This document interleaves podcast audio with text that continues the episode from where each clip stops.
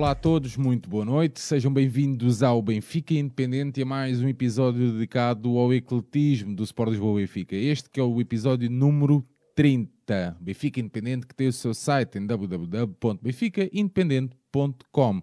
João Nuno, uh, o homem de que se fala, o número 30 da Póvoa. Está tudo bem, meu amigo? Tudo em ordem, Sérgio. Boa noite a toda a gente que está a ouvir e a ver na, na bancada digital e vamos lá para mais um rescaldo de um fim de semana que podia ter sido muito positivo, mas que termina da pior maneira com uma derrota em Albufeira. Rimei e é verdade. É verdade. João, uh, número 30 mítico, diz lá. Stephen Curry. é uma homenagem ao, ao, que nós não fizemos na, na segunda parte em Albufeira e já lá vamos, onde parecíamos Golden State dos pobres, a lançar e a bola, a bola ir fora. E, um, e cada um lançava por si. João, pronto, já lá vamos. João, sabes quem, quem jogou com o 30 também? Então. No futebol, chuta lá. No futebol, pá, não sei. Não, não sou bom em números. Não? Não. Messi. Messi? Sim, senhor, no início. Fica, ficas essa informação. Olha, estou sempre a aprender, é por isso que eu gosto disto. Uh, dar então as boas noites a toda a malta que nos acompanha. Já sabem que podem e devem ir comentando aí no chat em direto, à medida que nós formos aqui um, uh, seguindo com o nosso alinhamento. João Nuno, Master de Doa em Judo. Isso mesmo, Sérgio.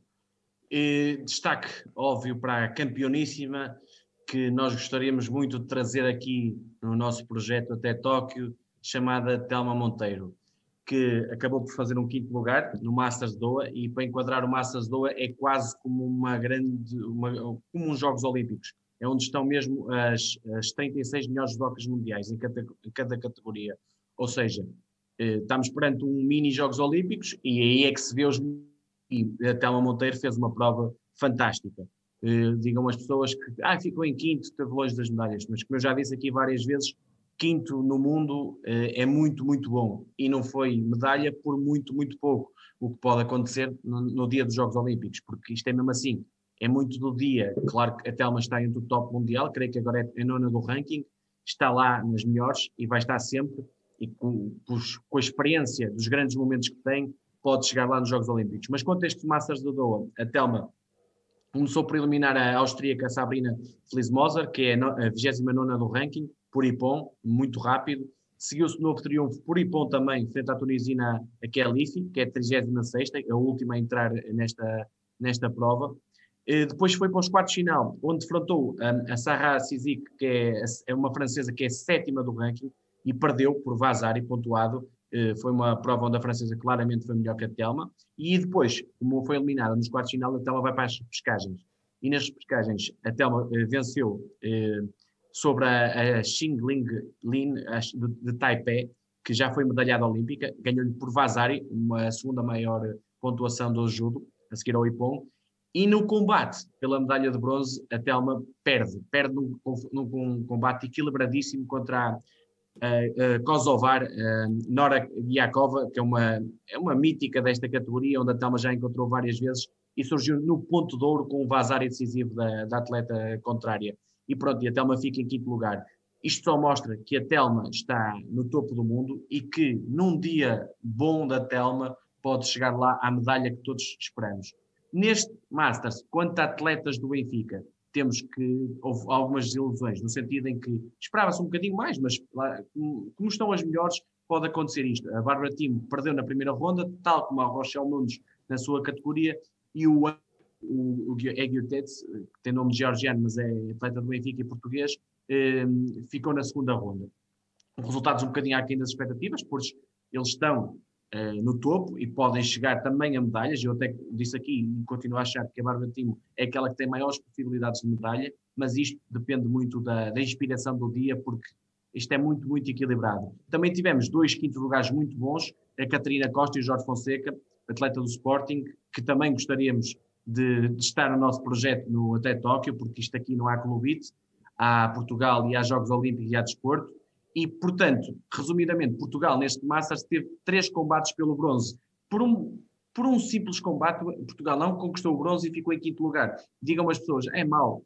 Ah, mas Portugal teve cinco, três quintos lugares, é muito bom.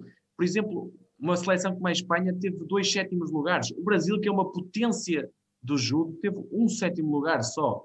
Portanto, nós estamos lá no topo e, por muito pouco, vamos ganhar uma medalha, por muito pouco podemos não ganhar uma medalha. Vai depender do dia, tal como, tal como falei. Muito bem, João. Ficamos então à espera da Telma e do Jorge no nosso Até Tóquio. João, uh, recorde do mundo de pista coberta no triplo salto pelo burkinês Yugs Zango. Isso mesmo, Sérgio. Um, o, um, Deixa-me só aqui. Estava aqui. Desculpa. Estava aqui com problemas no computador. Está tudo bem, não está? Ah, está. Pronto. O, o, esse burkinês é, é, fisicamente é, é o chamado portento é uma, uma, máquina mesmo. Ele ultrapassou, pelo, foi o primeiro atleta de sempre a ultrapassar os 18 metros indoor, em pista coberta, eh, com a marca 18-7, bateu o francês, o Teddy Tamgo, que é um, um nome mítico de, dessa prova, que já lutou com o Nelson Évora, com o Pichardo, com o Christian Taylor, mesmo com o Jonathan Edwards no final dele, que é o recordista do mundo ao ar livre, que com 18-29, e o Tamgo fez em 2011 os, os tais 17,92 e o, o Francis Angou agora neste, neste meeting, creio que na última tentativa bateu o, o recorde com uns tais 18 metros 7. Estamos a falar de um atleta que nos passados mundiais ao ar livre foi medalha de bronze e passa a ser o primeiro atleta do Burkina Faso a ter um recorde do mundo, de sempre. Portanto, e o recorde ao ar livre dele ainda é uns curtos, curtos, que são muito longos, 17 metros e 66, e que é recorde da África também. Portanto, é mais um atleta a seguir, é mais um atleta que vai estar na luta pelas medalhas nos Jogos Olímpicos, na prova do triplo salto, juntamente com o Pichardo. o Nelson Nebra já não acredito. É, é, um dos, é um, se calhar, o melhor atleta de sempre para com o Carlos Lopes, com o Rosa Mota e com a Fernanda Ribeiro de Portugal, no atletismo. Mas eh, acho que já está na fase de declínio da carreira, se bem que nunca é de escurar, pelo menos um lugar nos oito primeiros. Agora o Pichardo, sim, eh, qualificando-se para a final, estará na luta pelas medalhas e aqui tem um grande adversário pela frente. Muito bem, João. Um, já demos conta dos nossos temas um, extra modalidades de pavilhão. Avançamos então no nosso alinhamento para o basquetebol masculino. A equipa de basquetebol do Benfica venceu na passada terça-feira o Barreirense por 110-82 nos oitavos de final da Taça de Portugal no pavilhão Fidelidade, o 5 inicial do Benfica com Rafael Lisboa, Betinho, José Silva, Quincy Miller e Eric Coman. Primeiro quarto 21-23, o segundo 47-38, no terceiro 78-67 e no quarto 110-82. João. Isso mesmo, Sérgio. Era um jogo para a Taça de Portugal, logo era de mata-mata. Uh, quem perdesse ficava fora, quem, passa, quem ganhasse ia para os quartos final, onde o Benfica, qualificando-se, teve esta vitória natural, por 28 pontos de diferença, eh, vai defrontar o, o vencedor do, do Oliveirense Lusitânia fora de casa, ou seja, um jogo que pode ser difícil na qualificação para a Final Four desta prova, que é uma prova mítica, a Taça de Portugal, que o Benfica teve uma, longos tempos que não a conquistou e depois conquistou várias seguidas e agora está um bocadinho aquém do seu palmarés, tal como em todas as outras competições na, na secção de basquetebol. Este jogo, falaste bem no 5, eh, o único jogador de fora do, do jogo foi Tomás Barroso, que continua a recuperar da lesão gravíssima que teve e tarda em, em começar a, a atividade. Eh, já, acho que já é tempo de começar, porque a lesão era grave, era, mas já vai muito tempo, é um bocado estranho, demora, tanta, tanta demora na recuperação. E pela frente tínhamos um Barreirense que entrava na luz com apenas uma vitória nesta temporada. Foi, creio que foi na jornada 6, 80-82, no terreno do Jogueira, o Jogueira que já não é o que era hoje, o Jogueira está muito mais forte, dada a troca de americanos, e além dessa uma vitória, tinha 13 derrotas. Perdeu por muitos com quase todas as equipas, por 21 com o Guimarães, por exemplo, por 20 com o Lusitânia. O Benfica foi lá ganhar por 13 num fraco jogo, só por 13. O Porto deu-lhes 56 pontos, o Sporting lhes deu-lhes 30, eh, praticamente 30 pontos de avanço, mesmo o Oliveirense deu-lhes 50 de avanço, o, e o Barreirense está a sofrer algumas mudanças porque vai trocando de americanos a ver o que, é, o que, é que vai dando. E, e a equipa do Barreirense é o quê? São cinco jogadores, normalmente mais o Diogo Peixe e o Tiago Raimundo. Desses cinco jogadores, o cinco habitual, o Diogo Peixe estava de fora, creio que estava lesionado, e a única opção com, com qualidade e que estava para jogar era o Tiago Raimundo. O 5 passou pelo Miguel Correia, o Kurt James o Ryan Montgomery, o Ian Kinnard e o Tony Lewis. é, americanos, pronto, eh, razoáveis para o fraquinho, eh, por isso é que estão estes resultados, e o Benfica entrava neste jogo com praticamente eh, nada a ganhar. Era a obrigação do Benfica passar à próxima fase. E eu esperava, dado os últimos jogos, uma, uma, pelo menos um aumentar consistente da, da, exibição da equipa. Não só fazer 5, nem 10, nem 15 minutos, e fazendo 30 minutos, por exemplo, consistentes. Mas o que, o que a entrada neste jogo mostrou mais uma vez foi o Benfica do costume. O Benfica, Benfica permissivo defensivamente, a permitir tiros abertos ao adversário. Uh, e, e, no, no, plano ofensivo, muito individualizado, com o Incy aqui a destacar-se e os nossos postos uh, um bocadinho no jogo interior a funcionar. Por isso, o 21-23 no final dos primeiros 10 minutos é terrível. É, não pode o Benfica perder nem um período. E é nisto que o técnico, a comissão técnica e o, e o clube têm que colocar objetivos intermédios para este tipo de jogos. Não se pode perder nenhum período com uma equipa destas. Mesmo a equipa adversária tendo estado bem, a diferença é tal que o Benfica tem, tem, a obrigação de carregar no acelerador desde o minuto zero. O jogo começa no zero, não começa no 10, nem no 20, nem no 30. E pronto. Segundo período, o Benfica, maior rotação, o Barreirense praticamente sem banco, como já disse. Pronto, o natural aconteceu. O Benfica aumentou um bocado a intensidade, começou a alargar a, a vantagem e a equipa do Barreiro até conseguiu aguentar um bocadinho o barco. E eh, até creio que levou o jogo para os 9 pontos ao intervalo. Mas o que é que aconteceu aqui para alargar a vantagem? O costume, os tais Golden State Warriors do Stephen Curry. Tiro exterior, Fábio Lima, José Silva, Alford, começaram a, a meter, a, a meter os, os, tirinhos de fora, coisa que não aconteceu no primeiro período. E a, e a vantagem alargou-se. No reatar do jogo, eh, mais uma vez o Benfica entrou completamente a dormir, deixou o Barreirense aos 25 minutos, a 5 minutos do terceiro período, equilibrar-se, chegou até a 55, 54 e a partir daí, pronto, eh, finalmente eh, carregaram no acelerador a sério, fizeram um parcial rápido creio de 23-13 e a entrada do último período já estava nos 11 pontos de diferença e com o jogo mais ou menos encaminhado e aí, mais uma vez, destaques pós triplos de quem? Bryce Alford, lá está, como te disse, Sérgio, e não é com a qualidade dos americanos que não vamos, não vamos ganhar, porque eles são bons, o Bryce Alford é um atirador de, excelência, vai melhorando e cada vez está, está, está-se a provar isso. E o Fábio Lima, que sempre clienta, tirando hoje o jogo Imortal, quando não esteve bem, mas o Fábio Lima parece um relógio, sempre que entra vai, vai ajudando a equipa. No último período, com o Barreirense completamente de racho, o Benfica aproveitou para fechar o jogo com o Cameron Jackson até em destaque no jogo interior e o Alford e o Fábio Lima novamente no, no cá, cá de fora a aumentar a vantagem para os 28 pontos finais de forma natural porque a diferença de, de qualidade dos dois conjuntos é gigante. Pronto, obrigação cumprida, primeira parte fraquinha, segunda parte mais ao nível que se exige, mas um ponto completamente negativo. Ué. 110, claro que é um excelente score, mas, ou seja, sofrer 82 pontos em casa contra o Barreirense, inadmissível. João, uh, eh, MVP deste jogo?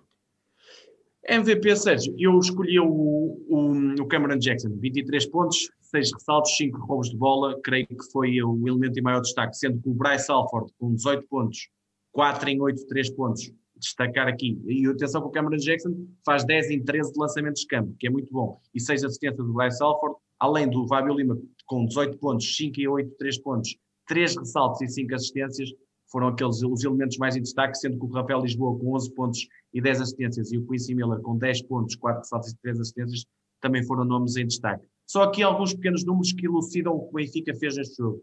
57% de lançamentos de campo é bom, mas vamos reparar aqui uma coisa: o Benfica fez 24 em 35 de 2 pontos. Ou seja, lançou 35 vezes, mas 24. Excelente porcentagem, 69%. E de 3 pontos lançou mais do que 2 pontos. Deve ser o Benfica, é a única equipa no mundo que lança mais de 3 pontos do que 2 pontos. Pá, ninguém, a percentagem de 3 pontos é sempre inferior a, a 2 pontos, seja nos Golden State, seja em qualquer equipa do mundo. E o Benfica insiste em fazer mais lançamentos de 3 pontos do que de 2 não cabe na cabeça de ninguém. Tudo bem que marcou 17 triplos, é muito bom, é. Mas um dia em que não caiam, e o que aconteceu hoje na segunda parte, o que aconteceu no Barreiro, pode acontecer, e depois dá, dá, dá, dá, naquilo que se traduziu. E mesmo a porcentagem de lance livres de 69% não se admite. Tem, o Benfica tem que ter uma porcentagem de lance livres, porque nos jogos equilibrados vão fazer a diferença acima dos 80%. Outro aspecto a rever, claramente, e isto já, já digo no jogo Barreirense, digo no Cabo e digo no jogo 2 que foi, foi gritante, os ressaltos. Nós tivemos 32 ressaltos contra 41 do Barreirense. Inadmissível. Não, não, não, não, não, posso, não posso admitir uma coisa dessas. Por outro lado, nas assistências, tivemos 37 assistências, foi muito bom, contra 12 do rival e, cometemos poucos turnovers, obrigando o, o Barreirense a cometer 17 turnovers. O Barreirense, só que um pequeno destaque, uh, Sérgio. O Miguel Correia, o base, que gostei muito, teve um bom duelo com o Rafael Lisboa, fez 20 pontos, fez 4 em 7, creio, 3 pontos, e foi um elemento, para mim, o maior, o maior destaque do Barreirense, sendo que os americanos, o, o Montgomery faz 17 pontos, o Kina 18 e o Tony Lewis 14, mas é normal para aquilo que lançam, porque estão praticamente os 40 minutos dentro de campo, depois não há mais ninguém no banco. Muito bem, João, fechado este jogo um, que pôs frente a frente Benfica e o Futebol Clube Barreirense. Altura de saltarmos para o jogo disputado na passada sexta-feira, referente à 14 jornada da Liga Placar de Basquetebol, em que o Benfica venceu o Cabo Madeira por 104-67. Também no pavilhão Fidelidade, o 5 inicial do Benfica com Quincy Miller, Betinho Gomes, Bryce Alford, Tweety Carter e Cameron Jackson. Primeiro quarto, novamente a dormir, 20-20. Segundo, 46. É réplica. 46-36. O terceiro quarto, 79-46. E o jogo então a terminar com 104-67, João. É isto, Sérgio. É um jogo muito parecido com aquele que acabamos de analisar, porque hum, tínhamos pela frente um, um, cabo que é mais forte que o Barreirense, mas o jogo foi tudo semelhante. Eh, o Benfica acaba por ganhar este jogo de uma forma gritante, 37 pontos, mas há que enquadrar este jogo. Este jogo tinha um fim de semana pela frente, ou seja, as equipas jogavam na sexta e tinham uma jornada no domingo. O Benfica também teve e o Cabo também teve. E também o Cabo entrou com uma ausência de peso a lesão do melhor jogador até o momento da equipa informado no Benfica, chamado Diogo Gameiro. Portanto, com o melhor jogador de fora e com poucas opções, porque já é uma equipa que tem o Paulo que se cotou como melhor jogador, como o, um, dos, um dos bons jogadores. Tem o, e a dupla lituana, que são bons saltadores, o, o Avidras é um bom lançador, mas o resto, o Nuno Sá, é um bom elemento de equipa, mas depois no banco tinha o, o Gray e o X os americanos banais.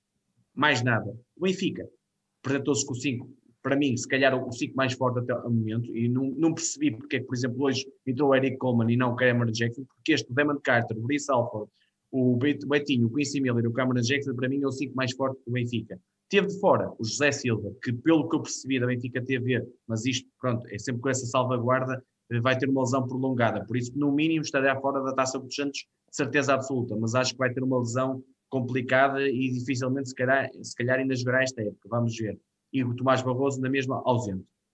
Quanto ao Cabo Madeira, Sérgio, tem feito uma época muito irregular. Como falei, o Diogo Gameira, para mim, o melhor jogador até agora, tem feito uma época excelente. Assistências, pontos, ressaltos, eh, defender, é muito completa. Está em nono lugar com 5 vitórias e 9 derrotas. Um, acho que vai lutar com a Académica, Galitos e Jogueira pelo playoff, ali pelos últimos lugares do playoff. Iniciou o campeonato para perder connosco, porque esta era a primeira a segunda volta 66-92, até numa boa exibição do Benfica, que não, não descomplicou o jogo na Madeira e foi uma, uma, um dos melhores jogos até esta época da nossa equipa. Depois eh, venceu no terreno do Jogueira, lá está o Jogueira no início da época não estava forte, venceu por um ponto e depois teve uma derrota eh, com o Sporting. Também perdeu em Azeméis após prolongamento, eh, ganhou ao Maia, perde com o Imortal e com a Académica, depois ganha ao Vitória e ao Barreirense, ou seja, cima e baixo, depois perde com o Galitos por 14 pontos, vai ganhar ao VAR por 5, perde no prolongamento com o Lusitânia e perde só por 5 com o Porto. Ou seja, é uma equipa que pode ganhar quase a qualquer um, tirando aquelas primeiras equipas, mas pode perder com qualquer, com outra equipa qualquer. Por isso, é uma equipa de muito irregular, pode fazer uma coisa. O Benfica entrava neste jogo sem margem para ele. Uh, tem que chegar ao, aos jogos entre os candidatos ao título e para possibilitar digo, antes da derrota, isto, temos que falar que estamos antes da derrota de hoje, ainda tentar chegar pelo menos ao primeiro segundo lugar, e por isso não podia perder jogos eh, mais pequenos, com, fora os candidatos. E, portanto, eh, sabia que tinha no domingo o tal jogo com o Imortal, o dia 2, e, portanto, o ideal era resolver o jogo o mais cedo possível. Mas, mas falaste, e como falamos, a entrada em jogo é muito semelhante ao jogo do Barreirense. Primeiro período é equilibrado porque o Benfica deixa andar, é, continua a permitir o cabo a lançar e o Cavo, enquanto tiver forças, vai conseguindo concretizar e o 2020 foi o espelho disso.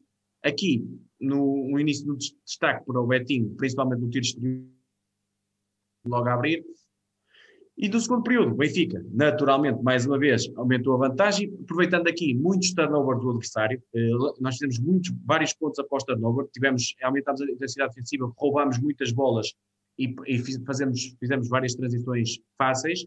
E com destaque para o Bryce Alford, que aqui fez 13 pontos, e o Betinho que aumentou para uh, 9 a sua contagem pessoal. Íamos ao intervalo a vencer, creio que por 10 pontos.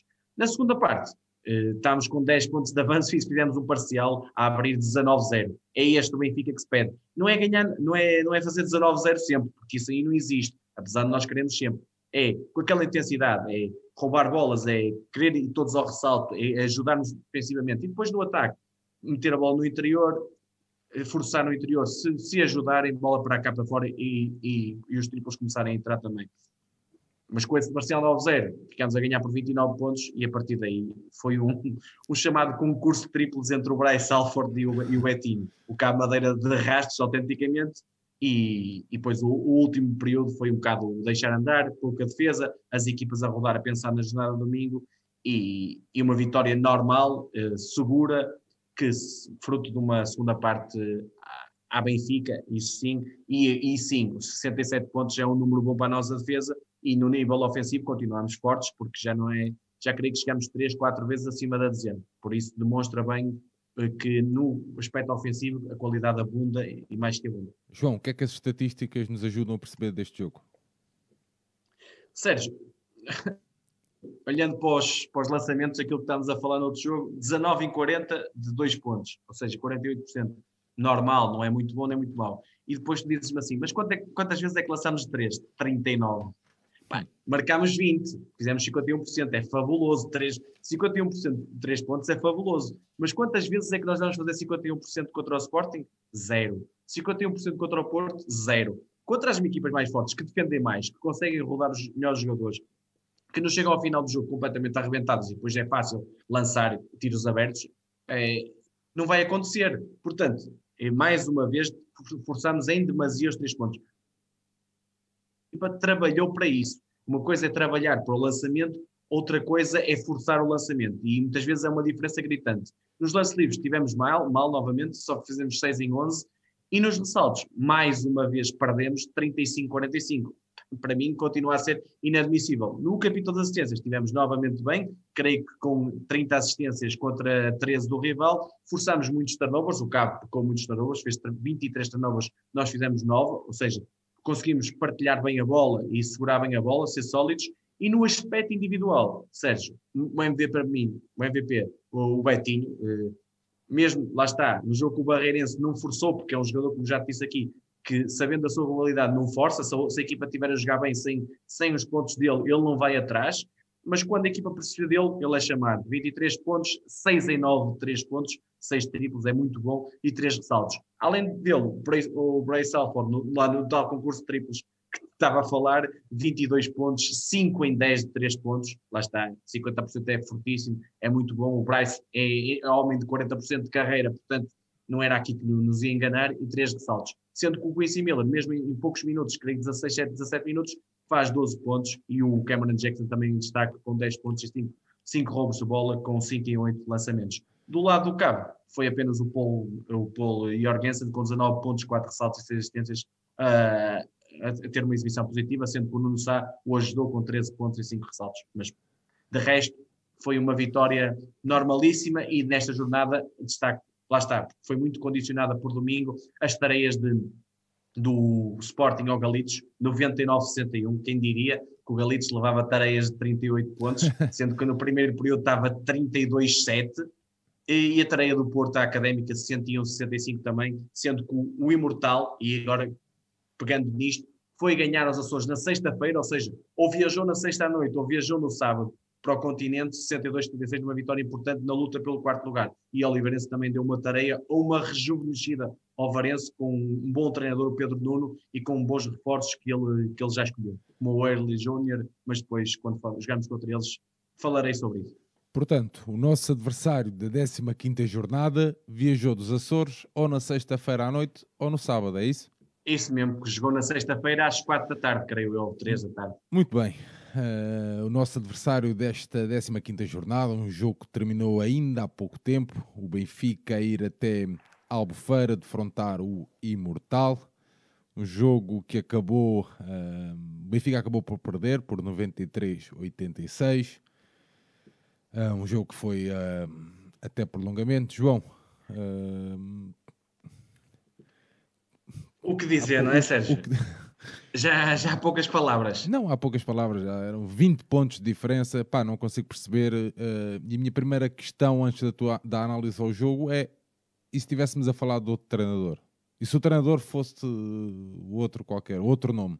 Sabes, pegando nessa pergunta, e é bem feita, percebe-se neste jogo a falta de um treinador, a falta de que a mensagem do treinador não chega aos jogadores. Porque tu entendes, vês a primeira parte do Benfica e dizes assim: esta equipa tem muita qualidade, esta equipa sabe jogar, estamos diante de um adversário de qualidade, que era o, quarto classificado, que consegue praticar um bom basquetebol, mas é um basquetebol por eles, pelos jogadores, naquele momento feito por eles, parece que não há nada trabalhado. Quando a equipa adversária começa também a entrar no jogo, a saber fazer o seu jogo e o Benfica não conseguir pará-los tão, tão, bem da mesma forma, por exemplo, o DJ Fener, que é o melhor jogador deles que arrebentou tudo connosco na segunda parte e no prolongamento, onde o Betinho na primeira parte secou autenticamente, a partir daí, quando tu precisas de um treinador para organizar, acalmar a equipa, continuar a jogar, não ir-se abaixo de 20 pontos acima para uh, quase 10 pontos uh, abaixo, não existe treinador. E, e, ou seja, isso foi mais que notório neste jogo. Se há um jogo em que se percebe isso. O, treinador demorou não sei quanto tempo a tirar o Rafael Lisboa para meter o Damon Carter, que era o melhor base da equipa.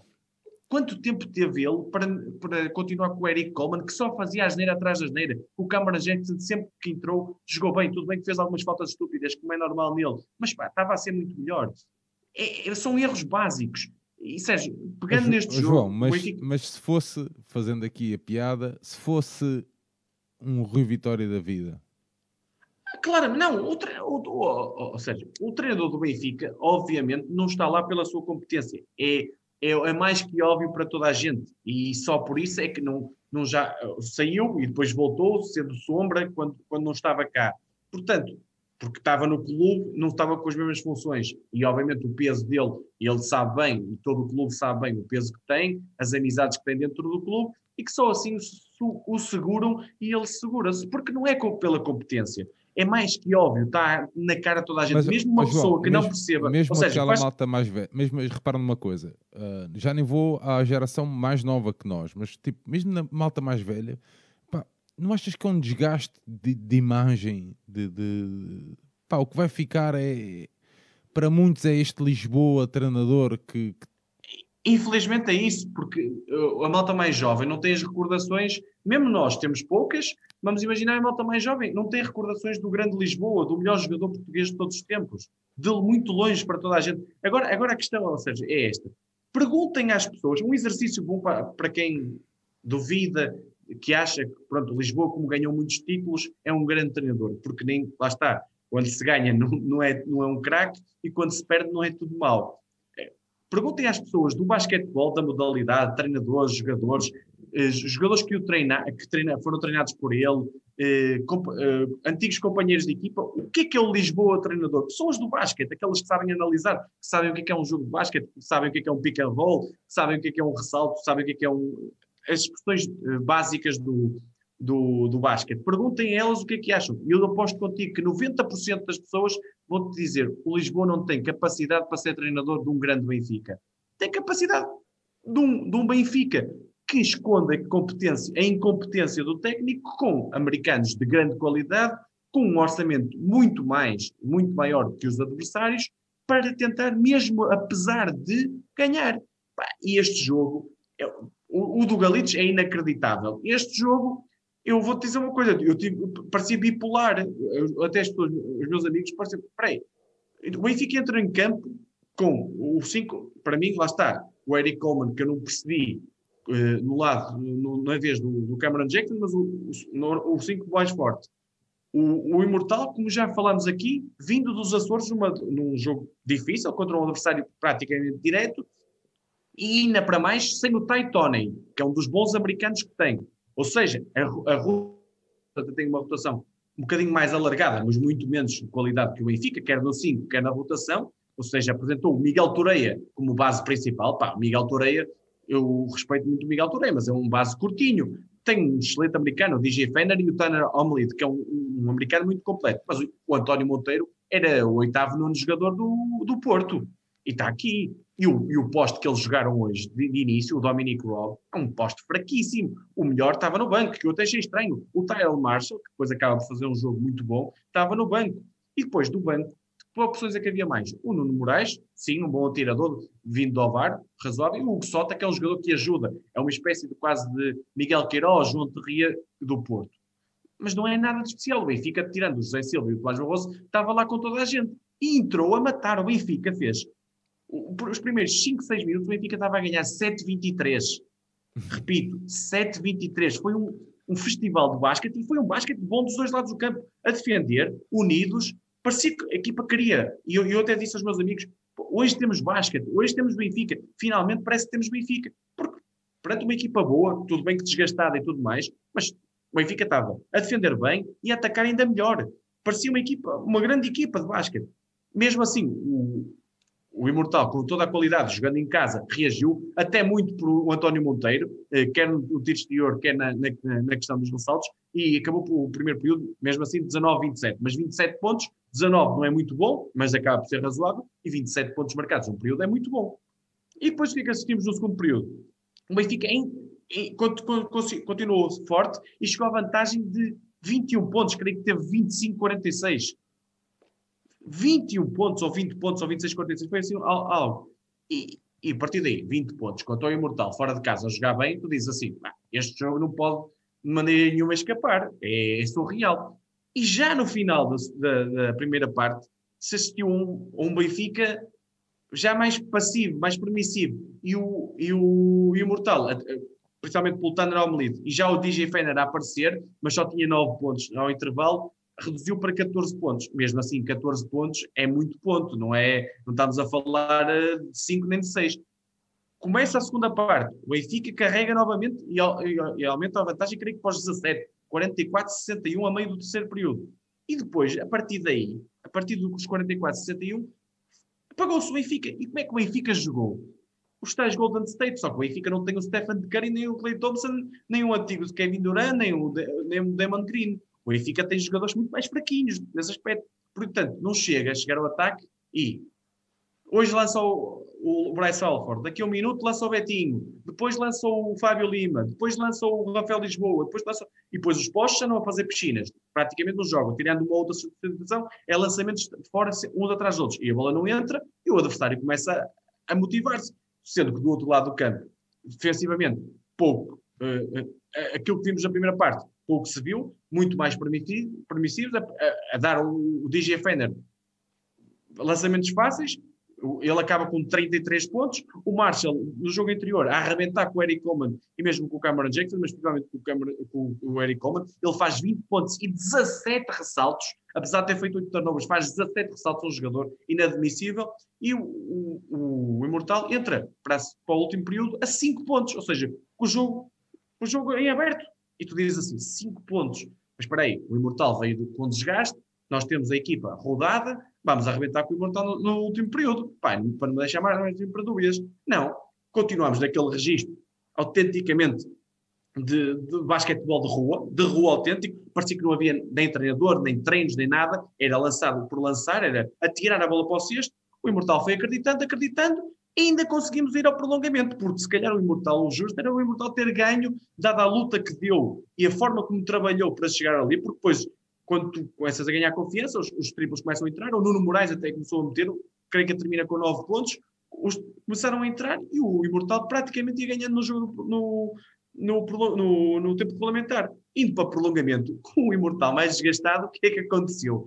Não, não aconteceu. O Benfica não ganhou facilmente. Não, levou 15-8 do parcial. E teve com uma altura em que tinha dois pontos ou quatro. E foi o Quincy Miller que fez praticamente os pontos todos do, do prolongamento. Inadmissível, pá. É uma derrota, mais uma, inacreditável. Depois de tão bons 15 minutos iniciais que se faz, deixar de se perder assim. Estamos com os mesmos pontos, igual ao Imortal, com quatro derrotas, 11 vitórias e quatro derrotas. E, e tu olha, e tu dizes-me assim, ó oh, oh, João, mas pá, como fizemos ali 15 minutos, não, não, não, se calhar não lançamos tantas vezes triplo. Não. chegamos a fazer 37 lançamentos de 2 pontos e 34 de 3 pontos. Epá, 10 em 34. Nós estamos, se fores analisar os, os, os, a porcentagem ao intervalo, estava magnífica, pá, mas não existe uma equipa no mundo que ponha uh, todos os jogos nos 40%, 50%. Não existe 3 pontos. E temos que ter outras soluções. Porquê que o Betinho não joga de costas para o cesto? Porquê que o Cameron Jackson não é mais solicitado? Porquê que não existe mais penetrações para o cesto? Porquê que é só dos três pontos? Ainda por cima dos três pontos forçados. E pá, e depois deixa-me dizer aqui uma coisa, ou seja, oh, João, nesta o, o, o, é mais uma prova que o orçamento não dá para camuflar sempre a falta de, de, pois, de pois não, porque depois os adversários vão percebendo essas coisas, ou seja, não, não tu, claro fazes, é, tu fazes, é... fazes 10 pontos pá, no, no, no último período. É incrível. Ou seja, e repara nisto: tu fazes 37 ressaltos, 7 só ofensivos e 30 defensivos. O, o Imortal faz 53 ressaltos, tem mais 16 postos de bola. Pá, isto não cabe, tu não, pode, não podias ter 53 ressaltos contra, nem contra o Santo António Spurs. Opa, não brinquem comigo, isto é inacreditável. Nós acabamos por fazer. O Imortal fez 21, mas destes 20, a maioria foi quase tudo na segunda parte foi um rol das neiras, umas atrás das outras. E agora o fácil é dizer-me assim: ah pá, o Cameron Jackson não tem qualidade, ah, o, o Bryce Salford não tem qualidade. O Bryce Salford? O Bryce Salford fez 23 pontos, fez 3 em 8, 3 pontos, fez 4 ressaltos. O Quincy Miller fez 15 pontos, 5 ressaltos. São eles os culpados, são todos, os americanos são sempre maus, o treinador é sempre bom, é isso? Não pode ser isto. Isto é, é uma derrota, mais uma, que não cabe na cabeça João, de ninguém. Por isso é, por isso Só é que espelha a mediocridade que é o basquetebol do Benfica. João, por isso é que eu te perguntava no início. O, em todas as outras modalidades, a corda parte sempre uh, do lado do treinador. Porque é que aqui não, não parte? Pois, é, é, é, é os compadrios. Infelizmente é isso que existe no Benfica e que é, é praticamente impossível eh, despedir o homem. E ele, ele despedir-se eu não acredito uh, ele despedi-lo. Só acho que só uma pessoa que o pode fazer e chama-se Luís Filipe Vieira, porque mais ninguém uh, tem capacidade para isso dentro do, do, clube, já se percebeu isso e continua a tocar-se esta música de, de, não achas, camuflar não incompetência com Mas, orçamentos. João, é fechando aqui o jogo e só falando aqui um bocadinho da secção em si, não achas que está na altura, ou já, já, é, já está na altura, já, se calhar já passou a altura até, de, de fechar este ciclo, João? Já claramente, ou seja, já há muito, muito tempo já. O ciclo fechou-se na altura e já, já, já foi tarde. Eu, compre, quando... eu compreendo que, que, também é complicado para alguém que venha. Hum Claro, sentir que o, o, anterior treinador e uma figura mítica está dentro do clube como é, diretor-geral é, das modalidades. É isso, é isso que eu queria, é aí que eu queria chegar, estás a ver? Claro que é, Sérgio. Isso não pode acontecer, ainda por cima, um diretor-geral das modalidades que não é interventivo, que não faz rigorosamente nada de intervenção direta nas modalidades, porque um diretor-geral das modalidades tem que estar com as modalidades, não é? Como o próprio nome indica, sim, não, sim, é um, sim, não, não, é o lugar de sonho onde eh, recebe para não trabalhar, portanto, é, e estando lá sendo a figura que é, só, só prejudica o trabalho de quem, se calhar, é, é muito mais competente, mas que também cometendo erros, como todos os treinadores, mas depois não tem margem de erro, porque eu lembro-me que o Zé Ricardo, tudo bem que perdeu o campeonato, mas ao primeiro campeonato que perdeu foi colocado na rua. É, assim, assim é muito fácil. Este treinador consegue perder com o Galitz e com o Imortal. Foi com colocado todo na rua por quem, João? Desculpa lá, é a minha pergunta. Diz, diz. Foi colocado na rua pelo diretor uh, geral das não, modalidades? Não, foi, nessa altura foi colocado na rua pelo vice-presidente do Benfica e acredito que tenha ordens do presidente do Benfica, porque não há outra palavra, porque é assim, tudo bem que não ganhou o campeonato, mas se analisarmos essa época do Zé Ricardo, ganhou a Supertaça, ganhou a Taça da Liga, foi à final da Taça de Portugal, onde perdeu de maneira vergonhosa, sim, contra o Eliabo, mas houve ali umas trocas americanas que correram mal, mas por, por que não dar uma segunda oportunidade ao homem? Por que não? É isso que não se entende. Mesmo o Arthur Alvarez, que o sucedeu, perdeu com o Alvarense para a Taça de Portugal, e também vergonhosamente, e foi embora. Porquê é que este senhor tem, tem um, um, algo especial que nunca pode ir embora? É, já, já foi jogador, não é jogador. Já não, já não é o Carlos Lisboa jogador, é o Carlos Lisboa treinador. Eu não tenho nada contra ele, só tenho contra a incompetência dele. Não, eu As também, pessoas... é, é preciso às vezes, é preciso ter algum. Eu, eu, pelo menos tento ter algum cuidado na, na, na, linguagem, até pela figura que ele foi como pá, como atleta, estás a ver? eu já disse, aquela camisola e, Epá, as eu- eu, às estar naquele pavilhão. As equipas onde, onde ele esteve, que, que de- colocaram o nome do Benfica muito alto em Portugal e na Europa. Ele foi o melhor uh, basquetebolista de todos os tempos. Tivemos aqui várias pessoas do Benfica de quarentena a dizer o mesmo, ex-jogadores que jogaram com ele e tudo mais. Agora, ele é treinador do Benfica. E como treinador do Benfica, não tem competência. E perguntas-me a mim, eh, João, continuas a dizer o mesmo que dizias há uma semana atrás, que o Benfica é o máximo candidato ao título? Continuo, porque a diferença de plantéis, eu, eu, eu digo isto com clareza, a diferença de plantéis de qualidade é gigante. Os jogadores que o Benfica contratou, se estivesse do lado do Sporting, trocasse as camisolas, levavas 40 de avanço. Pois, e falando em troca de camisolas, eh, parece que Micah Downs anda a tirar o sono a muita gente, João. Mas pronto. Pois, não, mas é, lá está. Mas quando, quando não se confia no próprio trabalho, basta uma mexida de um jogador, seja de, de grande qualidade ou não, num rival que parece que treme tudo. Se tu confias no teu trabalho, diz assim: pronto, o rival reforçou-se, agora vou trabalhar para o anular no próximo jogo que o enfrentarmos. Não vou pensar o Mike Downs reforçou este, reforçou aquele. Não interessa isso. Aliás, nem podia interessar, sendo que o Mike Downs foi dispensado, ou não, o Benfica não quis continuar com ele, pelo que se percebeu. Portanto, esqueçam lá o Mike Downs. E por muito que o Mike Downs tenha qualidade e encaixe bem no, no, no plantel do Sporting, talvez numa posição que não a dele, e o Sporting é uma equipa, uma equipa a sério, onde todos os jogadores sabem o seu papel, é, mas o Benfica, com um treinador, nem precisa ser um grande treinador, um bom treinador, ganhava este campeonato a brincar. Muito bem, João. Próximo eh, desafio. Próxima jornada, Próxima Sérgio, jornada. creio que é sábado, dia 23, Benfica Académica, num jogo da obrigação de ganhar, obviamente, se não havia margem de erro, agora não existe mesmo, para tentar subir pelo menos do terceiro para o segundo lugar e evitar descer para o quarto, que isso aí então era, era o fim da macacada. E dá às 15 horas, creio que deve dar na Benfica TV ou e na FTV TV. João, eh, aproveita. Ah, deixa-me só aqui dizer uma coisa, Sérgio, so- sobre isso da, da questão das transmissões. É, eu, eu não gosto de meter nas, nos, nas- nem quem decide isso, mas a RTP2 acha que o Maia Basket Sporting é mais importante que o Imortal Benfica. E não está em causa os nomes, está em causa que o Benfica é terceiro e o, e o Imortal quarto, e o, e o Sporting sabia-se que ia dar uma tarefa ao Maia Basket, como acabou por fazer, tal como o Porto, que deu na bola TV, teve um jogo complicado, mas acabou por ganhar com segurança em Guimarães, no- frente ao Vitória local. Mas não, não consigo pre- compreender estes critérios. E se fosse Benfica Maia Basket, eu, eu acho que a Sport TV devia dar um Sporting imortal. Não está em causa aqui o nome dos clubes. João, se calhar era oportuno agora colocarmos aqui aquela questão que eu te falei do André Leonardo. Sim. Ahm, aproveitando aqui a onda do basquete, e hoje, como estamos os dois e temos assim um bocadinho mais tempo, ah, boa noite. Ah, se for oportuno, gostava que falasse um bocado do critério de construção do plantel das modalidades, como são feitas as contratações, por exemplo, se existe algum tipo de scouting, se os jogadores são oferecidos e normalmente quem tem a responsabilidade nas escolhas.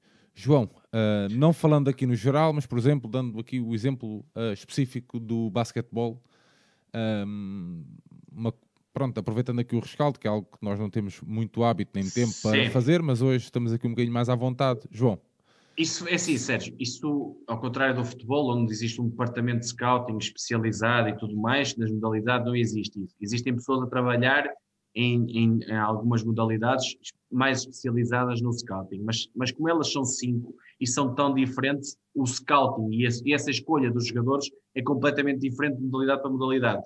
Pegando aqui no exemplo do basquete, o basquete é um exemplo em que os jogadores portugueses toda a gente os conhece, portanto, eu- vamos imaginar, um treinador entra agora no Benfica e diz quero o, o Jo- João Fernandes do Sporting. O Benfica tem que ir ao João Fernandes do Sporting. Quanto aos- à questão dos americanos, enquadrado, isto é assim, claro que é enquadrado num- num plantel onde tu chegas e vês quem tem contrato, quem não tem, quem é para sair, quem não é para sair. Quanto ao jogador estrangeiro, normalmente é indicado por vários empresários que trabalham João, por desculpa, vários clubes. deixa-me só pôr aqui um, um, um parênteses. Eh, Como é que funcionam os contratos? É um ano? Uma é é época? Depende, va- varia, pode ser de uma época, pode ser de duas, pode ser de três, depende do, Ah, do ok, jogador. ok. Depende do que quiseres para o jogador e do que chegares a acordo com o jogador, obviamente. Normalmente, os, os, os, os americanos, aqueles que não são, chamemos assim, os americanos tugas, aqueles que já estão aqui há vários tempo, vários tempo em Portugal, os americanos que vão e vêm é sempre de um ano. É normal porque eles normalmente veem esta liga como um- uma, uma passagem para uma liga superior. Se fizerem aqui bons números, vão ter empresários, vão ter outras equipas melhores para ir para outros campeonatos muito superiores, porque Portugal está na cauda da Europa. Portanto, no basquetebol é assim, empresários indicam, vamos imaginar que nós, o Benfica precisa de, um, de uma posição 4, um extremo posto. O Benfica entra no mercado e pergunta aos empresários com quem trabalha que, que posições 4 é que tem no seu, no seu portfólio. Vamos, e os, os empresários enviam, o treinador vê e depois eh, vamos à negociação. Aquele, aquele, aquele, como prioridades, e depois o, o clube vai, faz a negociação. Se tiver orçamento para tal, chega, se não tiver, não chega. E, e, vão, e vão, vão fazendo assim. Então, Quanto aos portugueses, dizer, não há, não há, uh, não há um, um, um especialista de scouting, não, não existe. Não, não, não, não, não. Ou melhor, o team manager é quase como um especialista porque trabalha, que conhece o mercado, trabalha no, no basquetebol há muito tempo, neste caso o João no, no basquetebol, por exemplo o Gonçalo Alves no futsal, que é um, uma pessoa que conhece o mundo do futsal, e o, o Rui Guedes no voleibol, são pessoas que conhecem o mundo, ou seja, da modalidade. Muitos jogadores, muitos empresários, e vão falando com eles e vão percebendo o que é que, o que, é que a equipa quer. Mas isto é sempre um trabalho de equipa. Staff técnico, treinador adjunto, principalmente esses dois, mas principalmente o treinador, a última palavra o treinador, team manager, um, o, chamamos o, o diretor-geral das modalidades, na questão se calhar mais orçamento, se, se não perceber tanto de modalidades, e, e depois o, o, plantel, o que é que é no plantel e o que é que se pode fazer com o plantel, eh, se há contratos ou não para cumprir. Por exemplo, no futsal e no hockey, nós já sabemos que é um mercado muito mais fechado. O treinador, o team manager, conhece tudo, praticamente, porque não existe, porque o futsal é jogado em poucos países, ou, ou, seja, aqueles jogadores que nos interessam, que são top mundial, e o hockey é a mesma coisa, é até em menos países, portanto é fácil o scouting nessa, nessas duas modalidades. Já o voleibol, por exemplo, o Benfica, existe um, um, empresário que é o GG, um brasileiro que trabalha muito com as equipas portuguesas e mesmo no Brasil com grandes, o, Wilfried Leão, que um, é capaz de ser o melhor jogador do mundo, um dos melhores, trabalha com ele, por exemplo, um, é, esse empresário trabalha também de perto, é amigo também do Marcelo, mas não é só por ser amigo do Marcelo, é, trabalha de perto com o Benfica há muito tempo, também é amigo, muito amigo do José Jardim, também trabalha no Sporting, tem lá, creio que, quatro jogadores, por exemplo, no Sporting, e em várias equipas portuguesas. No handball, por exemplo, também é, existem empresários, e é um bocadinho mais parecido com o basquetebol, que é, existem muitos empresários que vão indicando os jogadores quando tu procuras. É muito por aí, tirando o mercado nacional, que tu conheces e que tu chegas aos jogadores é, mais facilmente. Muito bem, João. Uh, fizemos aqui uma ronda rápida. Uh, espero que hum, espero que o André pronto, tenha gostado, uh, pelo menos, desta pequena explicação. Isto estava pano para mangas, não era, João? Mas, dava, dava, dava, dava. João, altura de saltarmos para a nossa equipa masculina de futsal que venceu, que defrontou e venceu o Futsal Minerva por 5 a 1 numa eliminatória, uma mão em Berna, carimbando assim a presença nos oitavos de final da UEFA Futsal Champions League. No pavilhão uh, em Berna, o 5 inicial do Benfica com Marco Tavares, Afonso Jesus, Rubinho, Xiscala e Taebi. Um jogo com intervalos estava 2-0 para o Benfica. O Benfica que se chegou aqui a Berna muito desfalcado, João. Sim, as pessoas que não pensem que tu estás maluco a dizer Marco Tavares na baliza. É mesmo verdade. Isto é, eh, o Marco Tavares é um guarda-redes da equipa júnior, eh, que veio do AMSAC esta temporada e que, em virtude do Covid, como as equipas estão paradas, eh, não teve praticamente jogo e foi chamado à última hora, tal como o João Souza, que é um guarda-redes que já está há bastante mais tempo no Benfica, que até foi, creio, campeão de sub-17, fruto de uma boa geração, com o Furtado e outros estão no, no Caxinas, por exemplo, agora emprestados, foram chamados à última da hora porque aconteceu algo que pronto, o azar e o, e o, contexto ditaram que é o André Souza, que está lesionado, como falamos a semana passada, foi operado, creio com sucesso, mas falhará vários meses, e o Diego Roncalho e o Martim Figueira, que são os dois guarda-redes, o Diego o principal, normalmente, e o Martim Figueira, que é o nosso terceiro guarda-redes, apanharam Covid os dois, foram os únicos dois jogadores da posição específica de guarda-redes que apanharam Covid. Ou seja, o Benfica, à última da hora,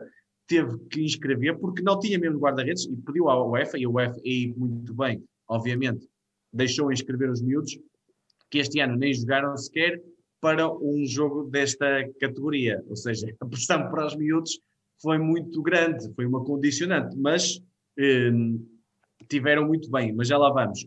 Este jogo ficou 5-1, 16 da final da UEFA Futsal Champions League, mato, como já falámos aqui em anteriores uh, vezes que, que, tivemos isto. Uh, sorteio, o próximo sorteio é nos oitavos de final, é quinta-feira às 13 horas. Creio que vamos ser cabeça, cabeça de série do sorteio, por isso, teoricamente, vai, teremos facilidade, entre aspas, um bom sorteio favorável para a Final Eight realiza em Minsk, mas um passo de cada vez. Quanto a este jogo, já falei na condicionante que o Benfica teve, que é uma condicionante surreal, porque apanhar os dois jogadores de uma posição tão específica é incrível. Isto estou-me a rir, mas não é para rir, mas é só por causa dessa questão do azar, não é? E do outro lado, uma equipa suíça, que é campeão do seu país, mas que tinha realizado até o momento dois jogos. Dois jogos em outubro, ou seja, estava sem ritmo. E o scouting, até o, creio que o Joel faz isso, diz isso na divisão, só o scouting, lá está, para este jogo é feito de 80 minutos de futsal, de dois jogos. Portanto, havia algum desconhecimento eh, desta equipa, apesar de alguns jogadores, e por exemplo o Caio Japa que não jogou é familiar, o Fábio Aguiar, que é um internacional português, é familiar eh, desta equipa. Esta equipa é uma equipa um bocadinho à portuguesa dentro da Suíça. O Nuno China, o guarda-redes, é português, o Fábio Aguiar, como já falei, é português, tem jogadores, uh, tem um ala brasileiro, o Everton, tem um guarda-redes suplente que jogou neste jogo, o Marinkovic, que não jogou neste jogo, tem podia, o Saliu, que é um, um ala mais bem... Oh, João, podia ser um jogo do nosso campeonato, é isso? eu digo-te uma coisa. Até, até, este... até estavam lá adeptos do Benfica e tudo? Isso, isso foi espetacular, foi espetacular no final e, e, antes do jogo, mesmo com isto tudo, do, com este contexto, não, não deixaram de marcar presença e dar força à equipa e isso é sempre de arrepiar. É incrível, os imigrantes, pá, é incrível. a, a, tanta distância da, de, do clube. Eh, mas pronto, estava-te a dizer que esta equipa é uma equipa de várias nações, mas é uma equipa que eu achava que tinha mais qualidade daquilo que demonstrou, mas vamos já, vou já explicar porquê. E é treinada por um, um, pelo Pedro Santos, que passou pela formação da Quinta dos Lombos, teve no Sporting muitos anos, creio que sub-15, sub-17, penso eu, e até passou um ano pelo Benfica no sub-13. Começou com o Nuno China na baliza, o Exer, que é um fixo de razoável qualidade, o Fábio Aguiar, o Ardina, que é um checo, e o Mari, Martoniakis, acho eu, que era o suíço. O Benfica começou com o tal 5 falaste, que no, no banco tinha as opções naturais, dado que na UEFA, é aqui uma, se bem que nós não utilizamos porque o Diego estava de fora, podemos utilizar os seis jogadores estrangeiros. É uma questão do, do regulamento. Uh, apesar de tudo isto, e quando saiu a notícia, eu fiquei alarmado no sentido, pá, é complicado, mas é, éramos na mesma completamente favoritos. Nós, atenção, o Benfica é candidato a vencer esta competição. É, está no top 5, top 6 de, para vencer esta competição. Portanto, eh, não, não podíamos desperdiçar uh, isto mesmo com o condicionante do guarda-redes. E entramos na quadra a querer resolver o jogo cedo. Apesar de que o, o Minerva, ainda bem digo eu, quase entre aspas, teve uma das primeiras oportunidades, porque foi bom porque o Marco Tavares defendeu e ganhou a confiança que é necessária para um miúdo que se está a estrear nestas leads, e foi muito bom. Mas depois disso, o Benfica começou a criar situações de perigo. O Benfica utilizou uma estratégia que era muito pela ala direita, muito por Robinho, uh, criar desequilíbrios. E teve uma, duas, três ocasiões que o Nuno China foi resolvendo, que era uma entrada do Taeb uma vez e dois remates perigosos do Robinho, mas aos 5 minutos, numa tradicional jogada da ala para dentro, o Arthur fuzila, mete para dentro e passa pela defesa e dispara lá a bomba dele e faz um zero num remate sem hipótese para o guarda-redes, apesar de que, se calhar, um enorme guarda-redes podia ter alguma defesa naquele lance. Depois, assistiu-se a algo, ou seja, insólito, uma coisa que eu não gostei, mas percebi, ou seja, o, o Minerva passou a jogar de 5 para 4, e tu dizes assim, mas 5 para 4, pronto, mas atacou a baliza. Não, não atacou a baliza, foi um 5 para 4 passivo, era passos para trás e para o lado, para trás e para o lado. Parecia mesmo que era uma equipa que queria perder por poucos. Eh, claramente foi essa a indicação. Queria ter a bola para o Benfica não a ter. E, e, foi isso que complicou um bocadinho os nossos intentos. Mesmo assim, o Benfica, quando recuperava a bola, era a única equipa a criar, a criar perigo. Teve ali uma bola no poste do Arthur, teve uma bola sozinho do Fitz do lado direito, que mandou ao lado, mas estava sozinho. E até a um minuto do intervalo, o jogo estava no 1-0, mas surgiu, para mim, se calhar, um momento do jogo, a jogada mais bonita. O Arthur solicita o pivô, o Fitz, de costas para a baliza, que pisa, faz aquele piso aquele pisão para trás para o enemy que entra nas costas, o enemy devolve ao Fitz e o Fitz joga no Arthur, já, isto já dentro da, da pequena da, da, área, que faz o 2-0. Foi, muito, foi uma jogada que pareceu fácil, mas é muito trabalho no dia a dia. E o 2-0 que levámos para o descanso era um resultado natural e justo face ao que se passava, mas a diferença das equipas era bem maior. Na segunda parte, o Minerva continuou naquele 5 para 4 horrível, passivo, e que só teve dois momentos ali que nos permitiu chegar ao terceiro e quarto gol. O terceiro, com o Xiscala, um, tem uma, jogada, uma ação individual que remata e o, e o Minerva, que tinha o guarda-redes avançado na baliza, largou a bola e o Tiago Brito aproveitou para fazer o 3-0.